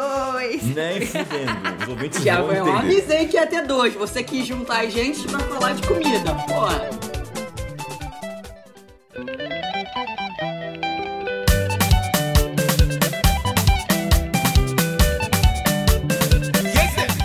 Eu, eu fiquei com uma dúvida, assim. Vocês sentiram falta de alguma coisa no continente? O que que não tinha pra vocês, sabe? Que pra mim um monte de coisa faltava. O que que faltava pra vocês? Comida de mãe. Ai, que amor, que amor. Do lado oriental, do lado ocidental, Carol, falei. errado. Ela tá confundindo todo mundo. É. Do lado ocidental, o que que faltava pra você? O que eu efetivamente parei de comer morando lá e que eu sinto que no Brasil, de novo, né, no nosso eixo, nossa bolha é muito presente, laticínios e doce. Açúcar de forma geral e laticínios de forma geral. São duas coisas que, que não tinha, assim. Doce eu encontrava em restaurantes para expatriados, restaurantes de gringos lá, mas mesmo assim não eram doces, tipo, era, era um doce, mas sem açúcar, né? Quando não eram doce. E queijo muito, muito, muito, muito caro. Também, só encontrava em supermercado e fazendo o link com o que a gente tava falando antes da feira, supermercado não faz parte, pelo menos na África Ocidental, dos hábitos, dos costumes das pessoas locais. O supermercado ele começou a existir para atender expatriado, assim. Então é isso, laticínios e, e doce. E vocês? É, pra mim é a mesma coisa. Manteiga era caríssimo, azeite muito caro, muito difícil eu achar azeite. Tanto que E- tem um episódio que eu falo que eu carregava azeite, o pessoal dá risada, porque era difícil encontrar e, quando, eu- e assim, tem um valor. Ó, por exemplo, biscoito recheado era algo que eu não via. Tipo, que a gente tem aqui no Brasil, traquina, chocolícia, não tinha lá, óleo, sabe? Era bem raro. Linkado com azeite, tá aqui no olho na pauta, no caderninho, né? Tem que falar pros ouvintes, tem um caderninho pra orientar. Carol tava coment- comentando aqui comigo dos óleos na África Ocidental, é isso. É. É, que na oriental não existe. Tipo, óleo de dendê. Até, até falei pra Carol antes de começar o programa, eu pensava que óleo de dendê era só pro corpo. Cabelo, sei lá, beleza, mas também é pra comida.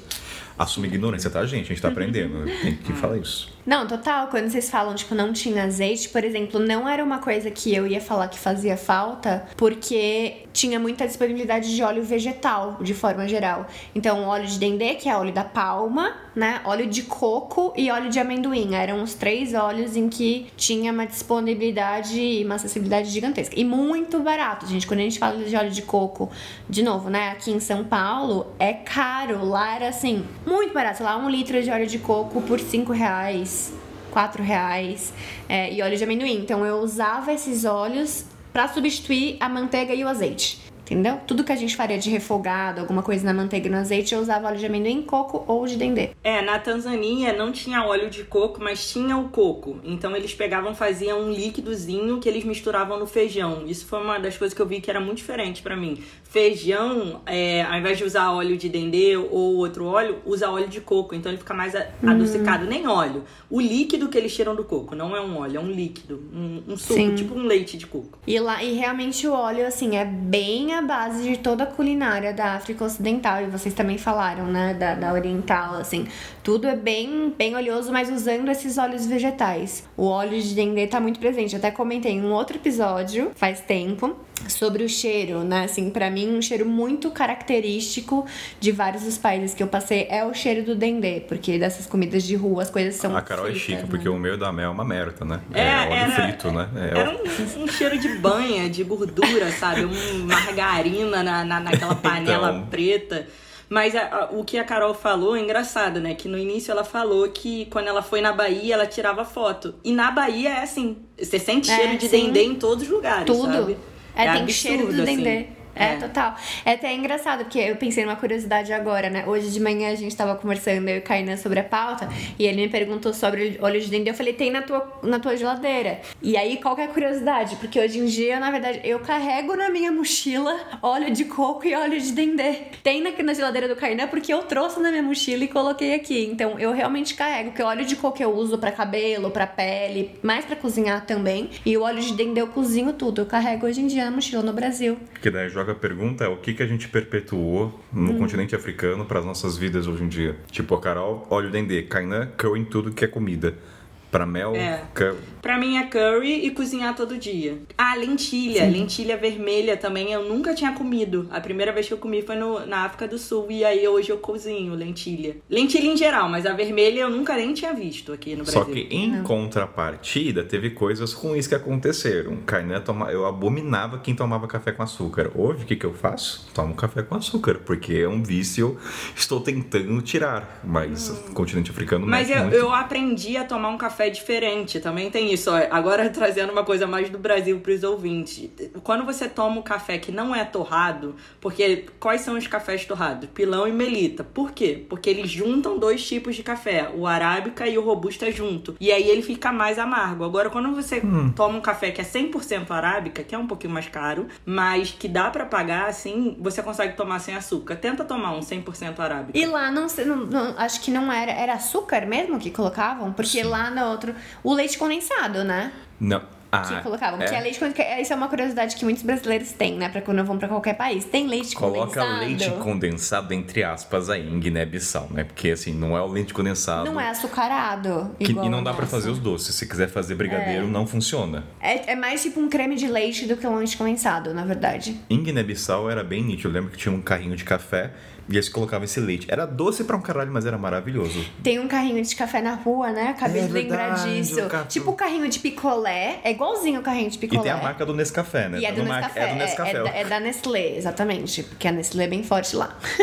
mas é, é, é, é tipo. É o tiozinho do café. É, mesmo. como se fosse o sorvete do Nestlé, mas é de café. É que, no- é que no Brasil tem geralmente do lado do metrô, né? O tiozinho do pãozinho, do, com a- o trabalhador que acorda. Mas uma mesinha, né? Esse é, É, tipo esse um é o móvel, é mesmo, verdade, eles- você tem que parar. empurram. Não, na. África Oriental eu não vi esse carrinho. Na África Oriental eles não tomam muito café, eles tomam É, então. chai, que eu falei, acho que por conta da influência inglesa, né? De tomar chá quente. Então vamos puxar esse tópico já, deixando o gancho. Boa! Vai, vai, vamos. Já fez o gancho. Já fez? o- Obrigado por fazer gancho, Mel. Já, então vamos falar Risca da. aqui, ó. Vou riscar pra Ah, você. tem que riscar a pautinha. Vou deixar Vai tudo aqui, riscando tá, que gente? agora a gente já tá falando tudo. E tá, Tá, falando agora, rápido. agora tá aí. em- Gente, eu tava só bastidores, né? Eu não tava vendo a pauta, o roteiro, então eu tava meio que surtando na minha cabeça a ordem das coisas. Daí eu- agora eu tô com a pautinha. Então vamos falar da questão do impacto da- dos países colonos, do quanto isso influencia. E aí, o de primeira, vamos falar da baguete. Vai, vai Carol, vai que é tua, deixa pra você o programa. Do pão, de forma geral, eu acho, né? É porque a Mel, pegando esse gancho que a Mel acabou de falar do chai, né? Da influência inglesa, a gente vê hoje em dia nos países uma grande diferença culinária, dependendo de qual foi o país que colonizou, que invadiu aquele país, né? E que, na verdade, ainda está muito presente. Também tem isso, né? Porque a Está colonização. presente, né? Está presente. É, a colonização é- foi muito recente e eles ainda têm uma enorme influência política, econômica, enfim. E aí uma das coisas que a gente comentou, então, o chai é uma delas, né? Os países que foram colonizados pela Inglaterra tem muito essa cultura do chá, que os países que foram colonizados pelo, por Portugal ou pela França não tem. Não é tão forte. É Por outro lado, os países colonizados pela França têm o quê? Baguete, que dá. Nossa, é, é muito contrastante. Isso é porque normalmente as pessoas perguntam, a gente, de novo, é, recomendo muito o episódio da fronteira, né? Que as pessoas perguntam as mudanças de país pra país. E eu falo que normalmente mudança cultural tem mais de etnia pra etnia, né? Você não atravessa a fronteira e vê mudança. Sim. Porque o idioma continua sendo o mesmo, normalmente a comida local continua sendo o mesmo. Porém, a baguete é contrastante. Você tá de um lado da fronteira, tem pão de forma. Você atravessa a fronteira, já tem baguete. E a baguete se interfere no molho, assim, comida de rua totalmente. Eu lembro que assim, dá pra você comer todo dia na rua através da baguete. Em Guiné-Bissau, combinação portuguesa, tinha lá mulher com os pães, aí você pede um pão inteiro metade, mas tem a opção de colocar ovo, opção de colocar carne, fígado, maionese. Você monta. Isso parte britânica não existe, não existe. É, literalmente pão, é o pão puma que tem. Você Com falou que sentia falta de pão também, não falou, Mel? Que você não falou hoje, né? É, exato. Voltando pra minha pergunta, assim, o que que Ah. não tinha? Pão. Pão, Pão. francês não tinha, sabe? Não tinha esse pão crocante, só tinha esse pão macio, que é o pão de forma, que era horrível, gente. E é doce, é muito É adocicado. doce. Mas aí que tá, o azeite salvava. Por isso que eu carregava o azeite. O azeite era o segredo. Não, cara, azeite fazia muita diferença em todas as comidas, sabe? E tem outro ponto, você está falando da questão do queijo da manteiga. Eu lembro que quando eu me deparava com essas relíquias nas capitais, eu olhava o preço e eu ficava, será que vale a pena todo esse investimento por um queijinho para saciar meu lado emocional? Não.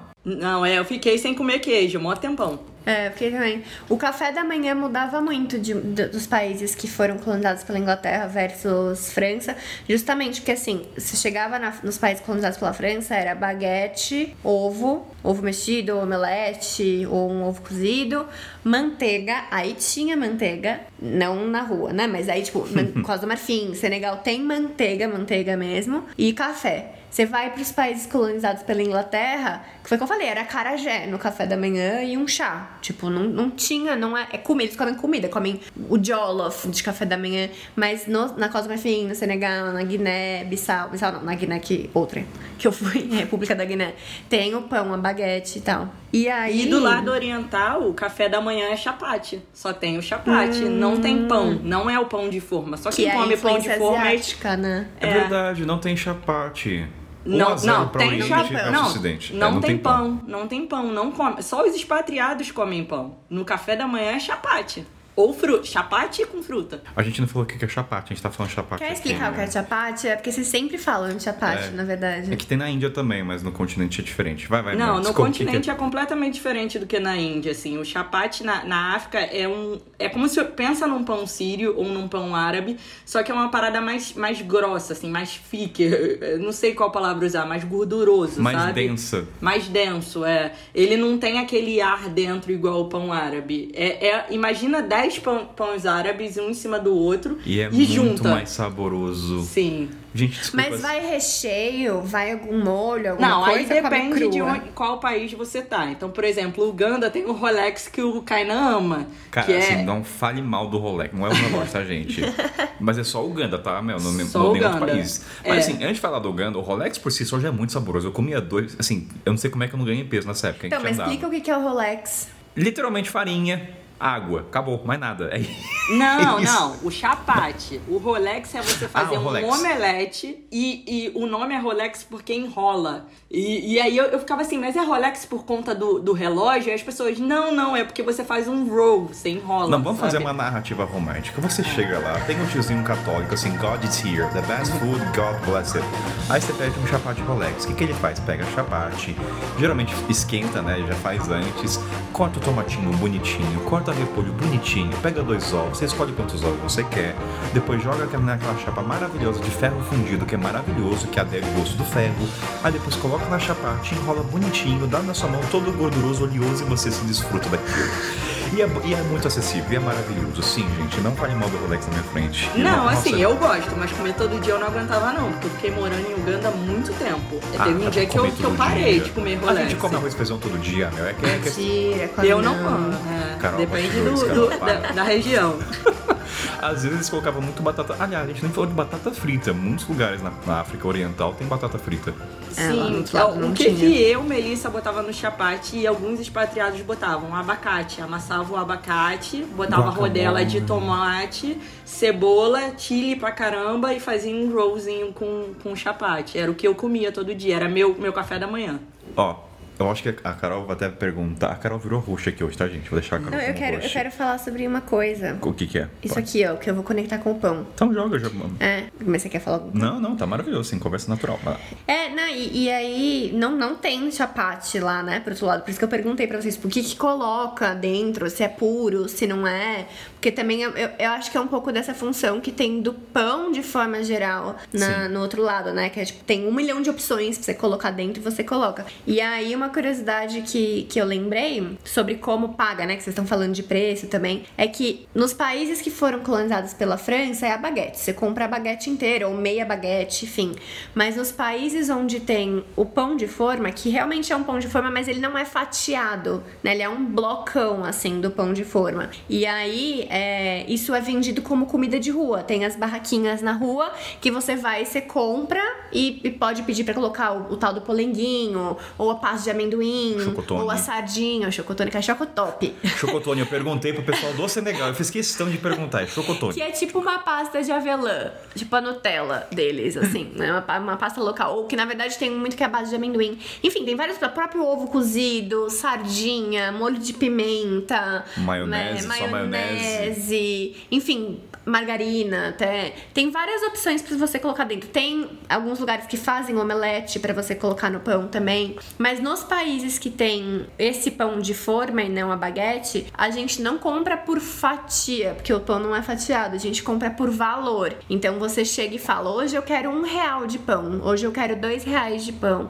E aí eles cortam o pão dependendo desse valor que você falar. Que é a mesma forma que a gente faz lá pra comprar qualquer comida. Então a gente falou que comida de rua é comida mesmo, né? Arroz, feijão, macarrão, o baião de dois, a moqueca, a sopa, o galho, o fufu. Lá também a gente falava em valor. Então eu ia na barraquinha, eu falava, eu quero um real de baião de dois, eu quero um real de farofa, porque eu esqueci de falar. Mas tem farofa também em Gana, aliás, eu acho que é de lá. Um real de salada e eu quero, por exemplo, se for uma pessoa carnívora, vai falar, eu quero dois reais de frango, eu quero quatro reais de frango. Isso é era assim que a gente algum país comida. específico ou na África Ocidental? De forma geral, África Ocidental, é, Senegal, de novo, um pouco diferente. Quando vai chegando pra Senegal, ali Gâmbia, Guiné-Bissau, fica diferente. Mas entre Serra Leoa e, e Nigéria é sempre assim. Você compra por valor. Era muito bom pra fazer a, a- a controle financeiro. É, ajuda, né? Hoje eu tenho 10 reais pra comprar comida, né? Mais ou menos interessante esse É. modo de compra. Ouvindo a Carol falar desse pão de forma que é completão, eu lembrei de uma curiosidade. Tem uma comida que é na África do Sul que os indianos comem na África do Sul que se chama bunny chow, que eles pegam esse pão de forma completo, eles tiram o miolo e aí botam o miolo pra fora e botam um curry dentro. Então é curry de legumes, ou curry de frango, curry de uma carne e se chama bunny, bunny chow. E aí é muito engraçado que quando você vai pra Índia, eu nunca fui pra Índia, mas já perguntei pra várias pessoas que foram pra Índia, essa comida não existe na Índia. Então ela na África do Sul, ela é tida como comida dos indianos. Então você pergunta assim: ah, você faz bunny chow? Aí a pessoa fala: não, não faço. É só uma comida de indiano. Eu não como. Eu sou, eu sou sul-africano, eu tenho minha tribo daqui, eu não faço bunny chow. Mas quando você chega na Índia, não tem. É muito É uma louco. adaptação assim. dos indianos no continente, Isso, recursos, é, né? que os indianos foram muito. É, é bom até falar, os indianos foram pro continente para trabalhar, ou em, em- em ferrovia, ou para tirar minério, ou para fazer qualquer trabalho desse pouco remunerado, sabe? E aí eles criaram algumas comidas para eles. O bunny chow foi uma das comidas. Tem um ponto que eu lembrei agora, até que isso foi no Zimbábue, da questão do processo de cozinhar, que a gente falou da questão das mulheres ou também os homens ajudarem no processo, ser celebridade no cozinha do dia a dia, porque maioria- no Zimbábue era muito carvão, ou madeira, mas eram os dois. E eu lembro que quem começava primeiro a cozinhar, sempre aparecia os vizinhos, ah, deixa eu pegar os três carvões para começar a acender o meu. Eu achava muito legal isso. Eu falei, olha só uma curiosidade. Tipo, a vizinha minha começou já fogo. Ah, pera aí, em vez de processo de começar, deixa eu pegar os três vermelhinhos já prontinhos e eu já faço meu fogo. Isso era muito recorrente. Isso é uma É. curiosidade da questão da comunidade. Pegar o carvão da, da vizinha, É, pega já tá quatro, aceso. já tá aceso pra- e, pega, e vira um momento de, de conversa. Ah, deixa eu me atualizar das fofocas do dia. O que que tá acontecendo? Então, só Eu lembrei de uma história da Zâmbia com carvão. Na Zâmbia, eu tava voluntariando numa escola, eu dava aula de sustentabilidade e aí não tinha um quarto, eu dormia numa barraca de camping. E a barraca de camping ficava no quintal da escola. E eles criaram tipo uma cozinha pra mim ali do lado da barraca de camping. E eles trouxeram uma mulher pra cozinhar pra mim todo dia justamente por isso, porque eu não ia conseguir acender o carvão todo dia. Então ela reduzia o meu trabalho que todo dia eu acordava, ela já tava ali. E aí ela acendia o carvão, cozinhava, ela, nossa, ela botava muito óleo no meu ovo, muito óleo. Era Aliás, tipo assim, esse é um ponto que a gente não falou. A gente ressignifica o que é muito óleo, né? Sim, lá é absurdo, assim, você levantava o ovo pingando de óleo. Aí até um dia que eu decidi, eu falei assim, cara, não faz mais óleo pra mim, faz mingau de aveia. Aí eu comprei o leite, dei a aveia e ela cozinhava mingau de aveia pra eu comer uma coisa mais, mais leve no meu café da manhã.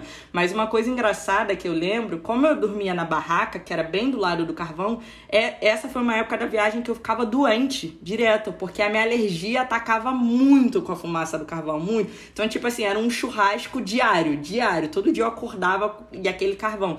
E aí era uma tosse absurda e até eu- depois eu decidi, eu fiquei um mês nessa escola e falei, cara, não dá mais, porque tá atacando muito a minha alergia. Tem um, até um ponto do carvão. Eu lembro que foi um processo para mim aprender a acender com carvão. E aí não vou nem falar dos materiais que utilizam, porque não são ecológicos, mas para dar da realidade. E o que eu acho legal das diferenças entre os países é o processo. Porque assim, eu acho que a América Latina, mesmo a Europa, é um fogão. Tem um fogão a gás e acende, pode mudar o formato do fogão e tudo mais. Só que eu lembro que Malau e próprio Quênia, o formato de como coloca a madeira ou carvão é muito diferente o formato. Então no Quênia, algumas regiões mais do interior, é um buraco, uma vertical que tem uma saída de ar. No Malau é tipo um forninho de barro. Então vai mudando isso a maneira do, do fogo sair, né? Que eu acho que essa é a parte legal da cozinha. Tem a ver com a disponibilidade do combustível, justamente, né? É, no Malau tinha muita madeira disponível. Disponível, entre aspas, não sei, né? Eu tô falando na ignorância. Disponível, assim, acesso para eles. Sim, e tem a ver também com o tópico da geladeira quando a gente falou da disponibilidade de energia De elétrica. Sim. Porque o fogão, ele só chega, o fogão elétrico que a gente co- conhece só chega onde tem energia elétrica, né? É, e fogão a gás também é- era um pouco mais caro. Por exemplo, em Moçambique, quando a gente ia cozinhar feijão, era no carvão. Porque o gás é caro. Gás, gasta Então, Gasta muito. Gasta sim. muito, ficar horas, porque não, não tem panela de pressão, né? Não tinha lá em Moçambique, era uma panela normal. E aí ficava quatro horas ali no carvão pra cozinhar o feijão. É. E, e feijão é uma coisa que a gente comia diariamente em Moçambique.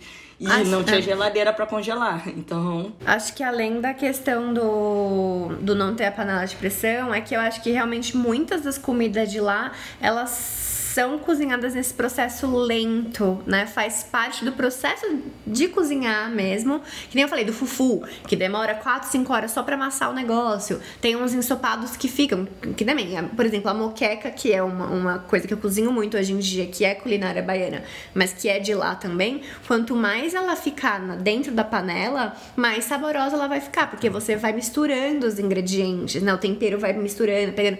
Que eu acho que a culinária, de forma geral, do continente africano tem isso, dessas coisas bem condimentadas, que fica bastante tempo, que aí realmente coloca no gás, já era, né? Porque você vai ficar deixar as 4, 5 horas no gás. E tem outra coisa, até tô lembrando, vou só mudar um pouco, Carol, rapidinho, que é a questão das comidas de rua, do ovo, né? Porque assim, a gente falou, mas a gente não fala como é que ele é apresentado, ou falou no programa de transporte. Que ele já Não, tá quando eu, falei, você- quando eu falei do catiumbari, tem ele. porque apare- aparece o homem do ovo na balada, no continente africano. Parece um tiozinho a Parece, carregando Você tá dançando lá, chega um cara com uma caixa de ovo com temperinho, pimenta ou sal. No Quênia vem com catiumbari. No meio da balada vem um carinha com ovo Com e catiumbari. molho. Lá, lá vem pamonha também, em Gana. Sério? Tipo, a pessoa carregando pamonha. É, é comida, comida. A gente saía, eu lembro, eu, fiz, eu vi porque eu fiz stories. A gente- eu saía das festas, dos, dos bailes de salsa, de quilombo, das baladas em Gana. A gente ia pra barraquinha duas, três horas da manhã pra comer baião de dois com queijo coalho. Em vez de comer o cachorro quente, né? Essas Não. coisas. Pois é. É muito surreal pensar, né? Balada, um cara com uma caixa de ovo roubando, sei lá, coisas assim, na cabeça geralmente, né? Saber. Falando de comida, eu tô com fome, realmente tô com fome. Eu acho que dentro do continente africano e seus 54 países, tem países que têm a fama gastronômica. E aí vamos dar os dois melhores eleitos, um já foi falado, que é a querida Etiópia, que tem uma culinária única até pela questão de não nunca ter sido colonizada, então parabéns à Etiópia por ter chutado para fora os italianos. E como isso impactou. É, mas na Etiópia, no caso, eu não vou abordar tanta comida porque eu vou direcionar pro episódio. que Mas tá- é maravilhoso. É maravilhoso. Gente, comida etíope. Eles, ag- ó, comida etíope, resumidamente, agrada vegetarianos, agrada veganos, agrada carnívoros. Sim. Assim, público pra todo mundo. E tem um café que, assim, é, gente, de verdade, tome café se você não gosta, pela experiência, tá? E, aliás, tem uma região da Etiópia que eu falei que eles tomam com alho, que é muito bom. Mas é só Café com alho? Não é com alho, alho, mas tem uma essência que é maravilhoso. Dá um. Eu não sou especialista em café, tá? Achar, nossa, eh, não, não sou barista, mas eu achei gostoso, é isso. E, mas tem ó, outro. Pa... Ah. O que é maravilhoso na Etiópia é de comer junto, né? Que é um pratão imenso com vários toppings. E imagina que é, um- é, é tipo um, um chapate gigante, que não é um chapate, é, Tipo é uma bem mais fino. Uma gigante. panqueca, exato, gigante, com vários toppings no meio. E aí você vai cortando a panqueca e pegando aqueles toppingzinhos, aqueles recheios. E é muito maravilhoso que você sempre compartilha com várias pessoas. E o café etíope é que ele é robusta, é do grão robusta. Que aí é o grão muito mais amargo e com a cafeína altíssima, assim. Então você toma um pouquinho do café etíope, você fica ligadona, assim. É, É até por isso que os copinhos são bem pequenininhos, né? Uma dose forte, é, é porreto o negócio. Então, é Exato, muito e bom. tomar o robusta sem açúcar é bem difícil. Então vai pra Etiópia, gente. Já já faço propaganda demais. Etiópia Airlines, patrocina nós. E tem um episódio da Etiópia. Tem da Etiópia. E aí, tirando a Etiópia, que tem essa fama gastronômica, o outro país, e até comentei com a Carol, que na Mauritânia começa-se a ouvir essa fama da comida senegalesa. Porque como são um país de fronteiras, tem muito restaurante senegalês de mulheres cozinham, porque a Mauritânia não tem muito forte gastronômico. E aí foi, cara, senegaleses cozinham muito bem. Então foi a partir de lá que eu comecei a ouvir. E aí também na Guiné-Bissau, falei, não, os senegaleses têm a melhor comida. Aí, Carolzita, eu jogo pra você, por quê? Que procede? É verdade que é comida senegalesa? Deu água na boca e agora como cozinhar é que a comida gente senegalesa. faz? Eu acho a comida senegalesa extremamente saborosa, deliciosa. Ela também tem uma questão que eu acho que é, ela é mais próxima da comida que a gente come no dia a dia no Brasil, em termos de tempero. Né? Assim, ela é menos apimentada, menos oleosa do que a comida dos outros países.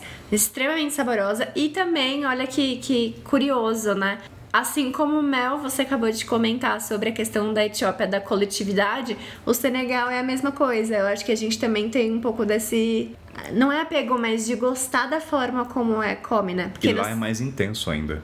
Porque é mais intenso no Senegal do que na Etiópia? Não, não, em outros, por exemplo, desculpa ter cortado você, mas por exemplo, Zimbábue come também esse coletivo, é uma bandeja, só que o prato do Senegal parece que é produzido pra isso mesmo, entende? É- É como se fosse, assim, é, fazendo um comparativo com a Etiópia, é como se fosse uma grande panela. Como que? Tipo uma Eu não sei se as pessoas vão ter referência disso, mas é tipo uma panela de paella. Porque eu não sei se alguém vai ter referência disso, mas vocês podem pesquisar, vocês podem pesquisar do Senegal também. E de ferro Não é de ferro fundido, mas é de ferro, normalmente. E aí a comida vem dentro dessa panela, ela é servida dentro dessa panela e a gente come dentro dessa panela, não serve no prato. Então vem essa coisa redonda de ferro, com a comida feita dentro dela, se coloca no chão, ou na mesa, ou num banquinho, alguma coisa, e as pessoas ficam sentadas ao redor dessa panela com uma colher, e aí não é com a mão, com colher comendo. E, e aí o que eu acho muito engraçado é que tem um código de conduta, de ética ou de respeito, assim, Como que qualquer. realmente. É, não, desculpa. Que, que realmente, assim, cada pessoa fica. É como se fosse, imagina uma grande pizza cortada em seis pedaços, que normalmente são umas seis pessoas comendo do mesmo prato. E aí. Cada pessoa come do seu pedaço da pizza, sabe? A gente não fica pegando um do outro. E aí, às vezes, tem um pouco assim: ah, pode pegar esse aqui. Aí você pode puxar do meu lado, né? Tem que ter uma. Na verdade, você empurra pra Um convite. pessoa, né? Você sabe, ó, Não pega. quero, né? Fica aqui, fica com esse. Ah, que beleza, eu tô- É, é uma delícia. É como se tivesse uma Legal. pizza de brócolis de queijo, a de brócolis veio pro outro lado, você não vai pegar. O É, cara, se o você cara ficar vai ter que lado- ceder pra você, não. Você pega a pizza É, de brócolis. Se veio um pedaço. E aí, tipo assim, às vezes tem um pedaço de uma coxa de frango, do seu lado não veio uma coxa de frango. Você não tem coxa Ou de seja, frango. é um momento de Hum. jogo no bom sentido da palavra, né, na comida. Não é de jogo, Não, é- né? é que não é a palavra De- jogo, mas existe. Uma dança mais do que um jogo. Obrigado, palavra perfeita. Mas existe uma Né? dança de É. colheres no momento da comida senegalesa. É uma dança mais do que um jogo. E outra culinária que eu lembrei que também é bem famosa, mas que a gente não tá focando também nesse episódio, é a marroquina. Desculpa, eu discordo. Marroquina pra mim foi um dos piores. Sério? eu fiquei triste. É Mas o é cuscuz famosa. marroquino é maravilhoso. Eu adoro. Então, mas comida eu fui com a minha. a- um momento um pouco mais sério agora. É que eu fui durante Ramadã, isso também afetou, Ah, mas. sem dúvida. Eu senti que Marrocos, eu não sei quando eu vou gravar sobre, mas.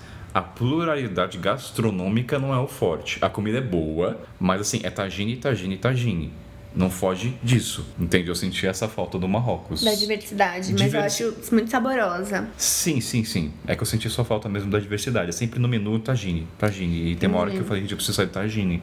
É, mas... E- Mas eu quero fazer uma pergunta pra vocês. Como é que foi pra vocês, que a Carol trouxe há cinco minutos antes, sobre comer no chão? A primeira vez que eu comi no chão foi muito diferente pra mim. Muito diferente. Eu, eu, eu achei assim, eu, gente, que esquisito, a gente vai sentar no chão. Eu, eu comecei a ver eles botando a movimentação, sabe? De botar a panela no chão, não sei o que no chão. E aí o copo eu falei, putz, eu acho que é aqui que eu sento. Aí sentei.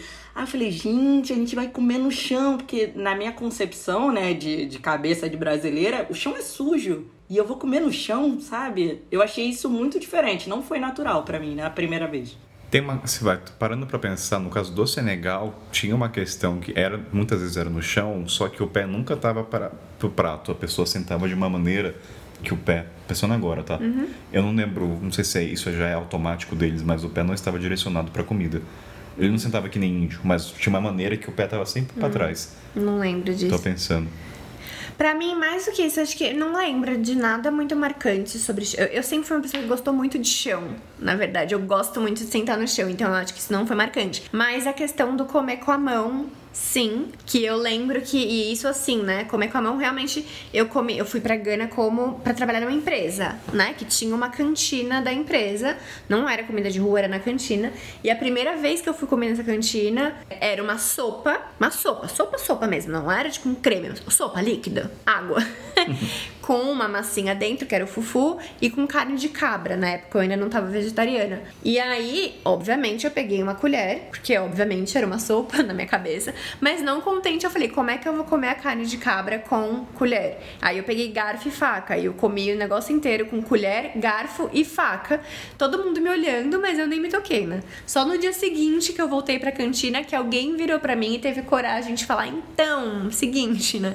E aí desde então comi. E aí esse negócio de comer, porque a gente também come, por exemplo, eu como pizza com a mão aqui no Brasil. Tem Sim. gente que não come, mas eu como. Mas o comer coisa líquida com a mão, pra mim tinha esse negócio da higiene, assim, no começo.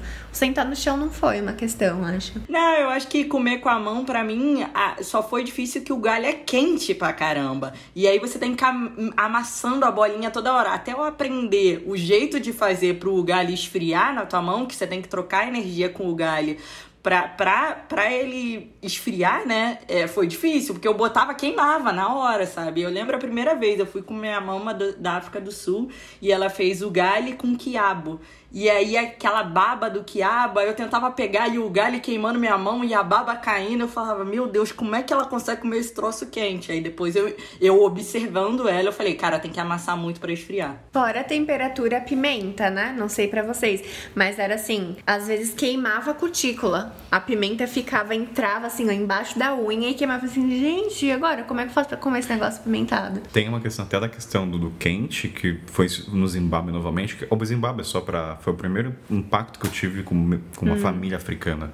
E eu fiquei chocado quando as mulheres na cozinha no carvão, elas tinham que mexer, né, para mexer no, aumentar o fogo, diminuir, isso é manualmente, e elas tocavam no carvão cintilante vermelho, um vermelho cintilante, falei, isso aqui é bruxaria. É, como é que é isso? E eu lembro, eu nunca vou esquecer, eu queimei a mão, fui uma criança tola tentar aproximar, eu queimei minha mão, o dedinho ficou enfaixado, só não tinha band-aid do Mickey para colocar.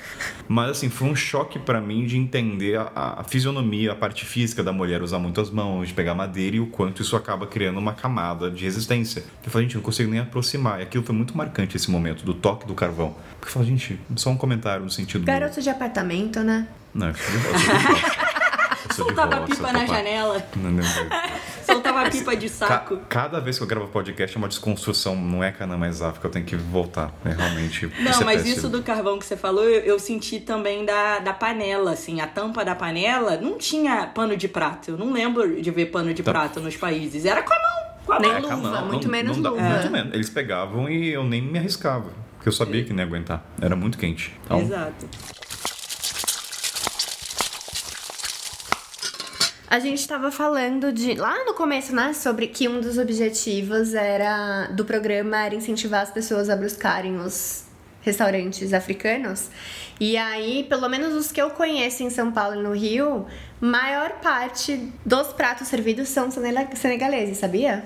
Porque, é... A fama então chega até aqui. Pois então. é, eu lembrei disso agora, né? Assim, que, que eu fui recentemente em um que é até congolês em São Paulo, mas a maior parte dos pratos servidos tem uma, uma referência senegalesa. E quando a gente fala, né, de comida maravilhosa, assim, que são as minhas comidas favoritas, eu acho que eu cozinho até hoje em dia. Tem um que eu já falei, que é o molho de amendoim, que chama mafê. É como se fosse uma espécie de estrogonofe. É, normalmente eles fazem com frango, tradicionalmente, mas ao invés de usar creme de leite, usa-se a pasta de amendoim substituindo o creme de leite. Então também usa tomate, os condimentos, etc.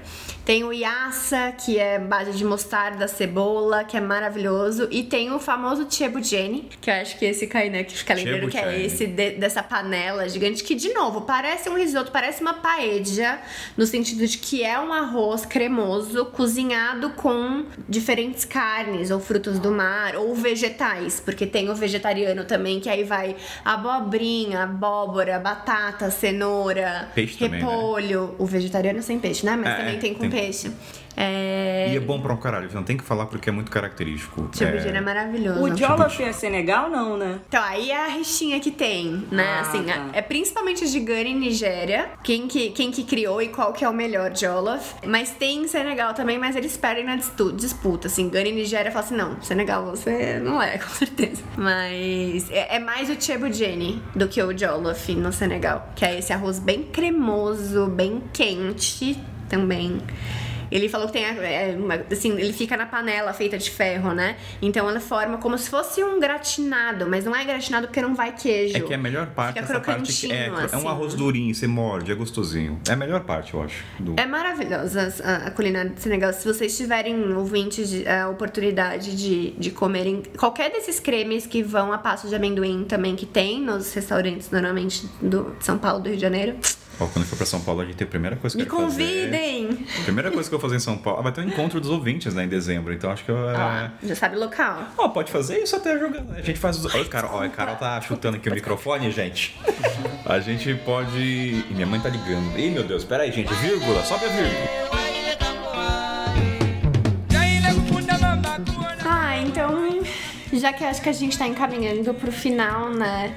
É, queria puxar um tema aqui pra mim, de novo, vou me emocionar de novo, que tem a ver com esse universo da comida, do comer, né, da comida de rua, que que é a relação com as tias da comida. Eu lembro da Mel, Mel, que você falou no episódio lá dos transportes, né? Da tia do chapati. Como que era isso? Assim, tinha uma pessoa única, era só com chapati? Como que era essa relação com as pessoas? É, porque o chapati, como era uma coisa muito comum na, na parte oriental, tinha várias pessoas vendendo, várias, várias, várias. Uma barraquinha do lado da outra. Isso a gente vê até aqui no, no Brasil. Só que eu, eu comecei a criar fidelidade, sabe? Eu ia sempre na mesma pessoa, porque eu ia, eu conversava, perguntava como é que ela tava, como é que tava a filha dela, porque como, como tem esse carinho lá no, no continente, todo mundo vira amigo muito rápido, sabe? Aí te convida pro casamento, te convida pro festa de 15 anos, te convida para tudo. E eu, eu criei as minhas tias, sabe? Que eu, pra eu me sentir em casa de alguma maneira, tinha a tia do chapate. E aí quando eu chegava lá, e aí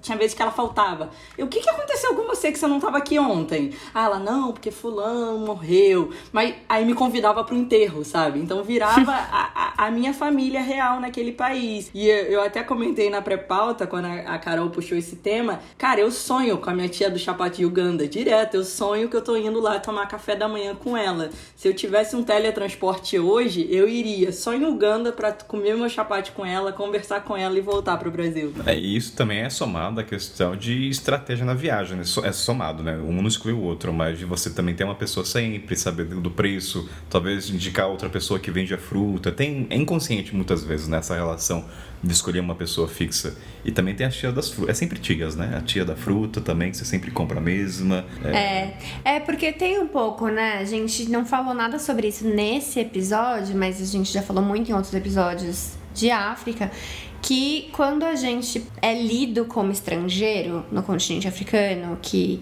é o nosso caso, né? Às vezes pode ter uma questão do preço para estrangeiro, né? Tipo, existe o, o, preço da pessoa estrangeira. E aí, quando a gente desenvolve essa relação, como você falou de estratégia de viagem, né? Vira realmente uma relação de, de afeto, né? Mel falou de afeto em outro momento, mas essa relação de afeto, de justamente não só fazer o preço local, mas também fazer coisas que são que é muito comum com as pessoas locais, que é, ah, leva esse outro abacaxi aqui, leva um a mais hoje, né? Tem, tem um pouco disso, tipo, ah, esse aqui tá sobrando, você não quer quer levar? Eu e você leva. Sim. É. Não, e às vezes a pessoa lembra de você, sabe? Você pediu manga naquele dia, aí ele fala, mas eu trouxe manga na quarta-feira. Por que, que você não passou Foi. aqui na quarta-feira? Trouxe a tua manga. Você não é. veio, sabe? E é. eu contei até na pré-pauta, quando eu, quando eu tava indo embora, eu falei tchau pra essa tia, né? Eu falei, não, tia, porque eu vou embora, vou voltar pro Brasil e tal. Ela, mas você não vai mais passar aqui? Eu falei, não, não vai. Ela, quando você volta? Eu falei, tia, não sei, eu tô voltando pra casa. Ela, mas sua casa é aqui, sabe? É, Como é que você sim. tá voltando para casa? E ela me deu dois chapates, assim, de presente. E aí eu falei, tia, eu vou voltar para comer com você. E não sei quando que eu vou voltar, né? Acho que não vou Olha, tão A primeira cedo. coisa que eu vou comer quando eu voltar vai ser chapate.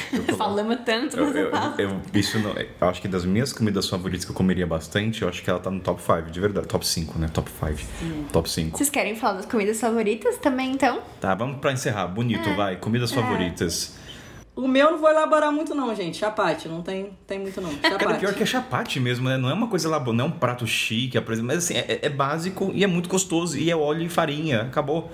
É o segredo acho que é panela de ferro. E é uma moedinha. Eu não sei quanto que custa no real, mas é uma moedinha do país que você tá, você compra. Ah, não, é bem acessível. É bem acessível. É. é, como se fosse um real nosso. Na época Isso. que não tinha inflação.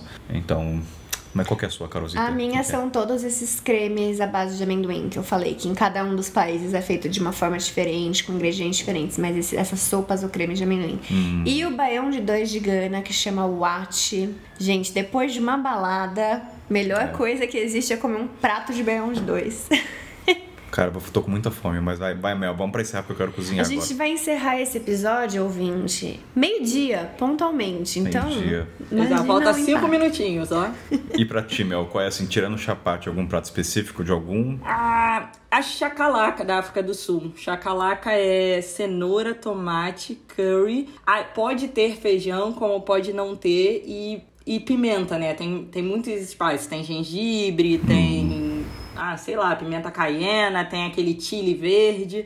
E é bem apimentado, assim. Aí você come ele com o galho. Eu acho que pra mim seria, no caso, tirando o chapate, né? Que é um tipo um stick, um, um aperitivo, eu acho que seria o prato Senegal. O arroz deles, para mim, foi bem marcante, porque era muito saboroso. E uma coisa só, antes que eu esqueça, duas curiosidades. A gente vai falar algumas curiosidades no final pra encerrar agora, né? Que no Malau e na Uganda vence folha de bananeira. Eu acho que no Brasil deve ter algum, algum, sei, alguma região. Isso não é só característico da África, mas vender folha de bananeira pra cozinhar. Aliás, folha de bananeira, a folha de bananeira é bem recorrente em algumas, algumas partes do Malau e da Uganda pra fazer banana, não sei, peixe, enfim. Eu sei que eu ta... a região que eu tava agora na Bahia, que era uma região pataxó, era uma terra pataxó, eles cozinham muito peixe na folha de bananeira também. É. A culinária pataxó é bem baseada na folha de bananeira.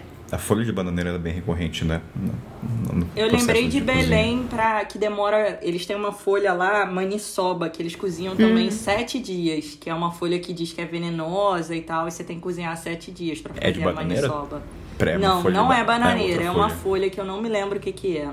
Olha. Não me lembro mesmo. A maniçoba é como se fosse a feijoada, então bota um monte de carne Uhum. dentro, mas com essa folha Com específica. a base da folha. É, E eu que comentei eu esqueci até- o nome da folha. Eu comentei brevemente até da folha, porque se vende no- na feira, essa folha de bananeira. Tá lá, é um preço muito acessível, mas tá lá, vende Pra cozinhar, pra né? cozinha, né? Então, E usa pra cozinhar e pra servir também. Então, em vários lugares que eu fui, eles serviam, tipo, essa comida de rua vinha embalada na folha de bananeira. Uhum. O arroz, feijão. Ah, lembrei de uma coisa, ó. A gente tá terminando, lembrei de uma coisa. Às vezes a, a comida de rua vinha embalada no jornal, embalada em folha de prova. Várias vezes, Folha folha, de de prova. prova. Como é que eu eu comia batata disso? frita em folha de prova de colégio. no Malau, eu lembro a primeira vez que eu peguei, eu fiquei vendo a prova. E até foi marcante, porque foi numa região no interior. Prova? Vinha na prova. Era muito doido, porque a Amigo. prova era muito na questão da, sustenta, é, da subsistência. Que era assim: você planta cinco pés de trigo é, no período da primavera. Quanto você vai A colher? Era assim, é é. realmente pra. Eu, Coisas práticas. nunca vou esquecer o primeiro papel da prova. exato, exato. Eu lembro que eu comi batata, peixe frito, churrasco. Já teve currículo também. Currículo? já. Olha só, adoro de ouvir o programa, né? Mas o papel de currículo. Enfim, ah, adoro esses momentos, quando a gente lembra no finalzinho. É, ó, disclaimer, então, gente. Coisas extras pra gente ir encerrando. Vai, Carol. Eu quero deixar uma dica. Manda. Posso? Que a gente falou tanto de tantos nomes e eu tô com tanta vontade de comer comida africana agora que talvez ouvintes também estejam. O Hum. que, que né? consegue? O que, que o ouvinte o que, consegue? O que fazer? É, o que fazer? O que, que você Exato. consegue? E agora? Como lidar com Eu tenho isso? ingredientes na minha geladeira. Exato. É, como lidar com essa fome, essa vontade? É, eu não tô lembrando o nome agora, mas eu vou enviar pro Kainan. Tem dois sites muito legais. Um é um canal de YouTube e o outro é um site que tem várias receitas do continente africano também por pessoas, uma ganesa e uma nigeriana. E aí eu vou deixar, Kainito, você consegue colocar na descrição, Coloco, né? coloco. Vou E aí colocar. dá pra gente fazer. A gente falou, né? Os ingredientes que mais usa é mandioca, é feijão, inhame, é pá de amendoim, é gengibre. Coisas que a gente tem aqui no Brasil, né? Em abundância. Então, às vezes, é a forma de fazer que é diferente. E aí vocês podem experimentar caso não tenham os restaurantes na sua cidade. E É. se tiver, se você for de São Paulo e do Rio, a gente também pode. Posso falar? Pode? Se você for de São Paulo e do Rio, eu acho que também vai estar na descrição do Vai. episódio algumas dicas de onde comer, quais restaurantes. A minha mãe ligou, né? Eu tive que colocar a vírgula sonora, mas uma coisa que eu tava pensando, vai ter encontro dos ouvintes em dezembro, dá pra combinar depois pra um restaurante africano, gente. Olha só. Ótimo, maravilhoso. Eu acho que Esse é uma programa vai ideia. subir segunda-feira, a gente tá gravando do sábado, dois dias de subir, né? É, então tá aí, gente. Olha, vai ter um encontro, até que tem que criar o evento, mas é isso. Vou até falar com a Lani com você pra estar em São Paulo junto a gente comendo no restaurante africano. É. Olha, animei, hein? E ó, Topzera. um detalhe sobre o Rio. Os restaurantes aqui no Rio, tem alguns restaurantes que são africanos, comida africana, mas eles misturam muito a religiosidade. Tem muita comida do candomblé, comida da Ubanda, e é um pouco diferente, assim. Não, não, não é uma comida africana, que é uma comida brasileirada, mas usam os ingredientes Acaba africanos. se adaptando, né? Deve ter o galho, essas Isso. coisas. O de São, os de São Paulo são muito dos imigrantes, porque teve uma vinda muito grande de imigrantes durante a Copa É, do Mundo, né? E as Olimpíadas, mas principalmente a Copa. E aí tem muito nigeriano e muito senegalês em São Paulo. É, então por isso que normalmente os países, os restaurantes são mais comida senegalesa e nigeriana. Nada oriental, é mais ocidental. É, e teve um caso também recente desse restaurante de São Paulo, que é famosão, né? Que a Ana Maria cozinhou e falou mal da comida. Não sei se vocês assistiram isso, foi uma questão. Ela debochou da comida. Tanto ela quanto o repórter escolheram especificamente um repórter preto pra ir no restaurante. E aí eles ficaram debochando. Ela comeu o galho, por um acaso. Foi o galho com alguma com um molho que eu não me lembro e ela debochou. E aí na, na semana seguinte ela se retratou, pediu desculpa e tal, mas eles debocharam bastante do jeito de comer a comida com a mão, achar a comida feia, que a comida não é bonita. E aí ela trouxe, né, que é a nossa cabeça muito ocidentalizada, muito europeia, né? E a gente acha feio porque é diferente do nosso padrão. Posso alfinetar? Posso pegar o alfinete da, a da Carol Bel e fala aproveitar? baixinho aqui como se não escutasse. Você pode alfinetar? Não, porque total, eu não sabia disso. E na real. Procurem é assim, esse caso, tá? Tá na, na internet aí. Sou to- A gente vai desligar e procurar. Porque é isso, eu acho que a gente olha, né, até com os termos usados pra alta culinária, né, para gastronomia, normalmente não se fala que é gastronomia no continente africano, é comida. Comida. Né? É, e essa alta culinária gastronomia, a gente tem a ideia desses pratos de estrela Michelin, a montagem específica Apresenta- limpa, apresentação. apresentável. Até esse termo, apresentável. O que, que é apresentável, Apresentável. ou não, né? E aí a gente falou muito nesse programa que a comida no- na continente africana é mais sobre a fartura, sobre a quantidade, né? Sobre a disponibilidade, sobre Eu- o eu- compartilhar, sobre a experiência. Assim, né? Falando sem qualquer embasamento, tá? Eu acho que existe uma apresentação, só que assim, na visão ocidental europeia é muito mais na montagem do prato. A apresentação no continente é no processo, é na colher entalhada de girafa, é na panela. Essa é a beleza. Assim, tem é, a De visão novo, do é mais comunitário do que é individual, mais né? comunitária, é as pessoas irem cozinhar junto. Eu acho que essa é a beleza do. a comida é só o resultado Uhum. final. O que tá ali é o processo do fogo de pegar, de entender a madeira. E eu acho assim, eu sempre trago pra tudo, né? Acho que quando a gente fala, ao invés de falar, tipo, comida boa, comida ruim, óbvio, tem comida mal preparada, mas essa é uma história. Eu acho que existe comida diferente, que a gente não tá acostumada, né? E que provavelmente, pra mim, de São Paulo, eu posso achar uma comida diferente que alguém que é da Bahia vai chegar lá e vai falar, comida do dia a dia, isso aqui, Ok. né? Então, dentro do próprio Brasil, não adianta a gente falar que a comida da Europa é mais similar com a nossa do que a africana. porque- A própria a Cami, né, a SOS Mochileira tava aqui recentemente, ela trouxe o açaí de gosto de terra. Eu falei, cuspi, desculpa, com todo respeito, brincando com a palavra, mas eu não gostei. Porque eu tô acostumado com açaí adocicado. Doce. E o negócio era sabor terra, né? No sentido. é, Não, não rolou, gente, de verdade.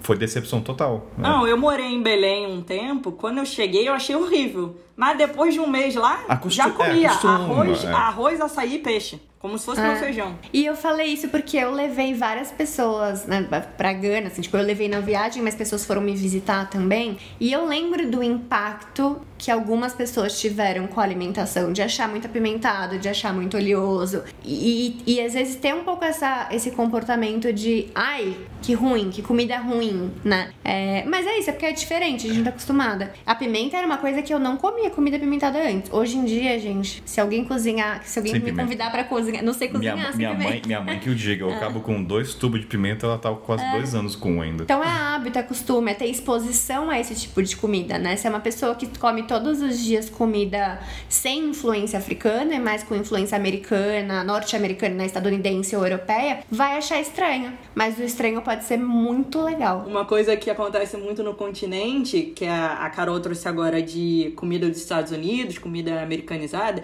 lá no continente, do lado oriental, você quase não encontra McDonald's. Até nas capitais muito desenvolvidas, você encontra muito KFC. Então eles têm muita, muito esse apego ao frango frito do que a- ao hambúrguer. Hambúrguer eu, eu nem vi Sim. na minha viagem, assim. Só na África do Sul que eu comia hambúrguer, depois eu não comia, assim. Ou quando eu tinha um restaurante despatriado. E a outra coisa que eu olhei, dei um Google aqui, é o nome do chefe, é chefe Lambo, que, é, que ele é um chefe super carismático do Congo, e foi ele que foi na Ana Maria, e, e, e o, o pior de tudo, assim, quando a Ana Maria tava debochando, ele tava sorrindo, sabe? Ele tava feliz ali pra ela, e ela debochando dele, enfim, horrível. E Uma curiosidade sobre o KFC rapidinho que eu lembrei também é que em também no lado ocidental não vi nunca tinha Burger King e tinha KFC, mas McDonald's em nenhum país. Mas o KFC em Gana era chamado de White Man's Chicken, que é o frango do homem branco. Eu vou encerrar o programa com essa fala, Carol.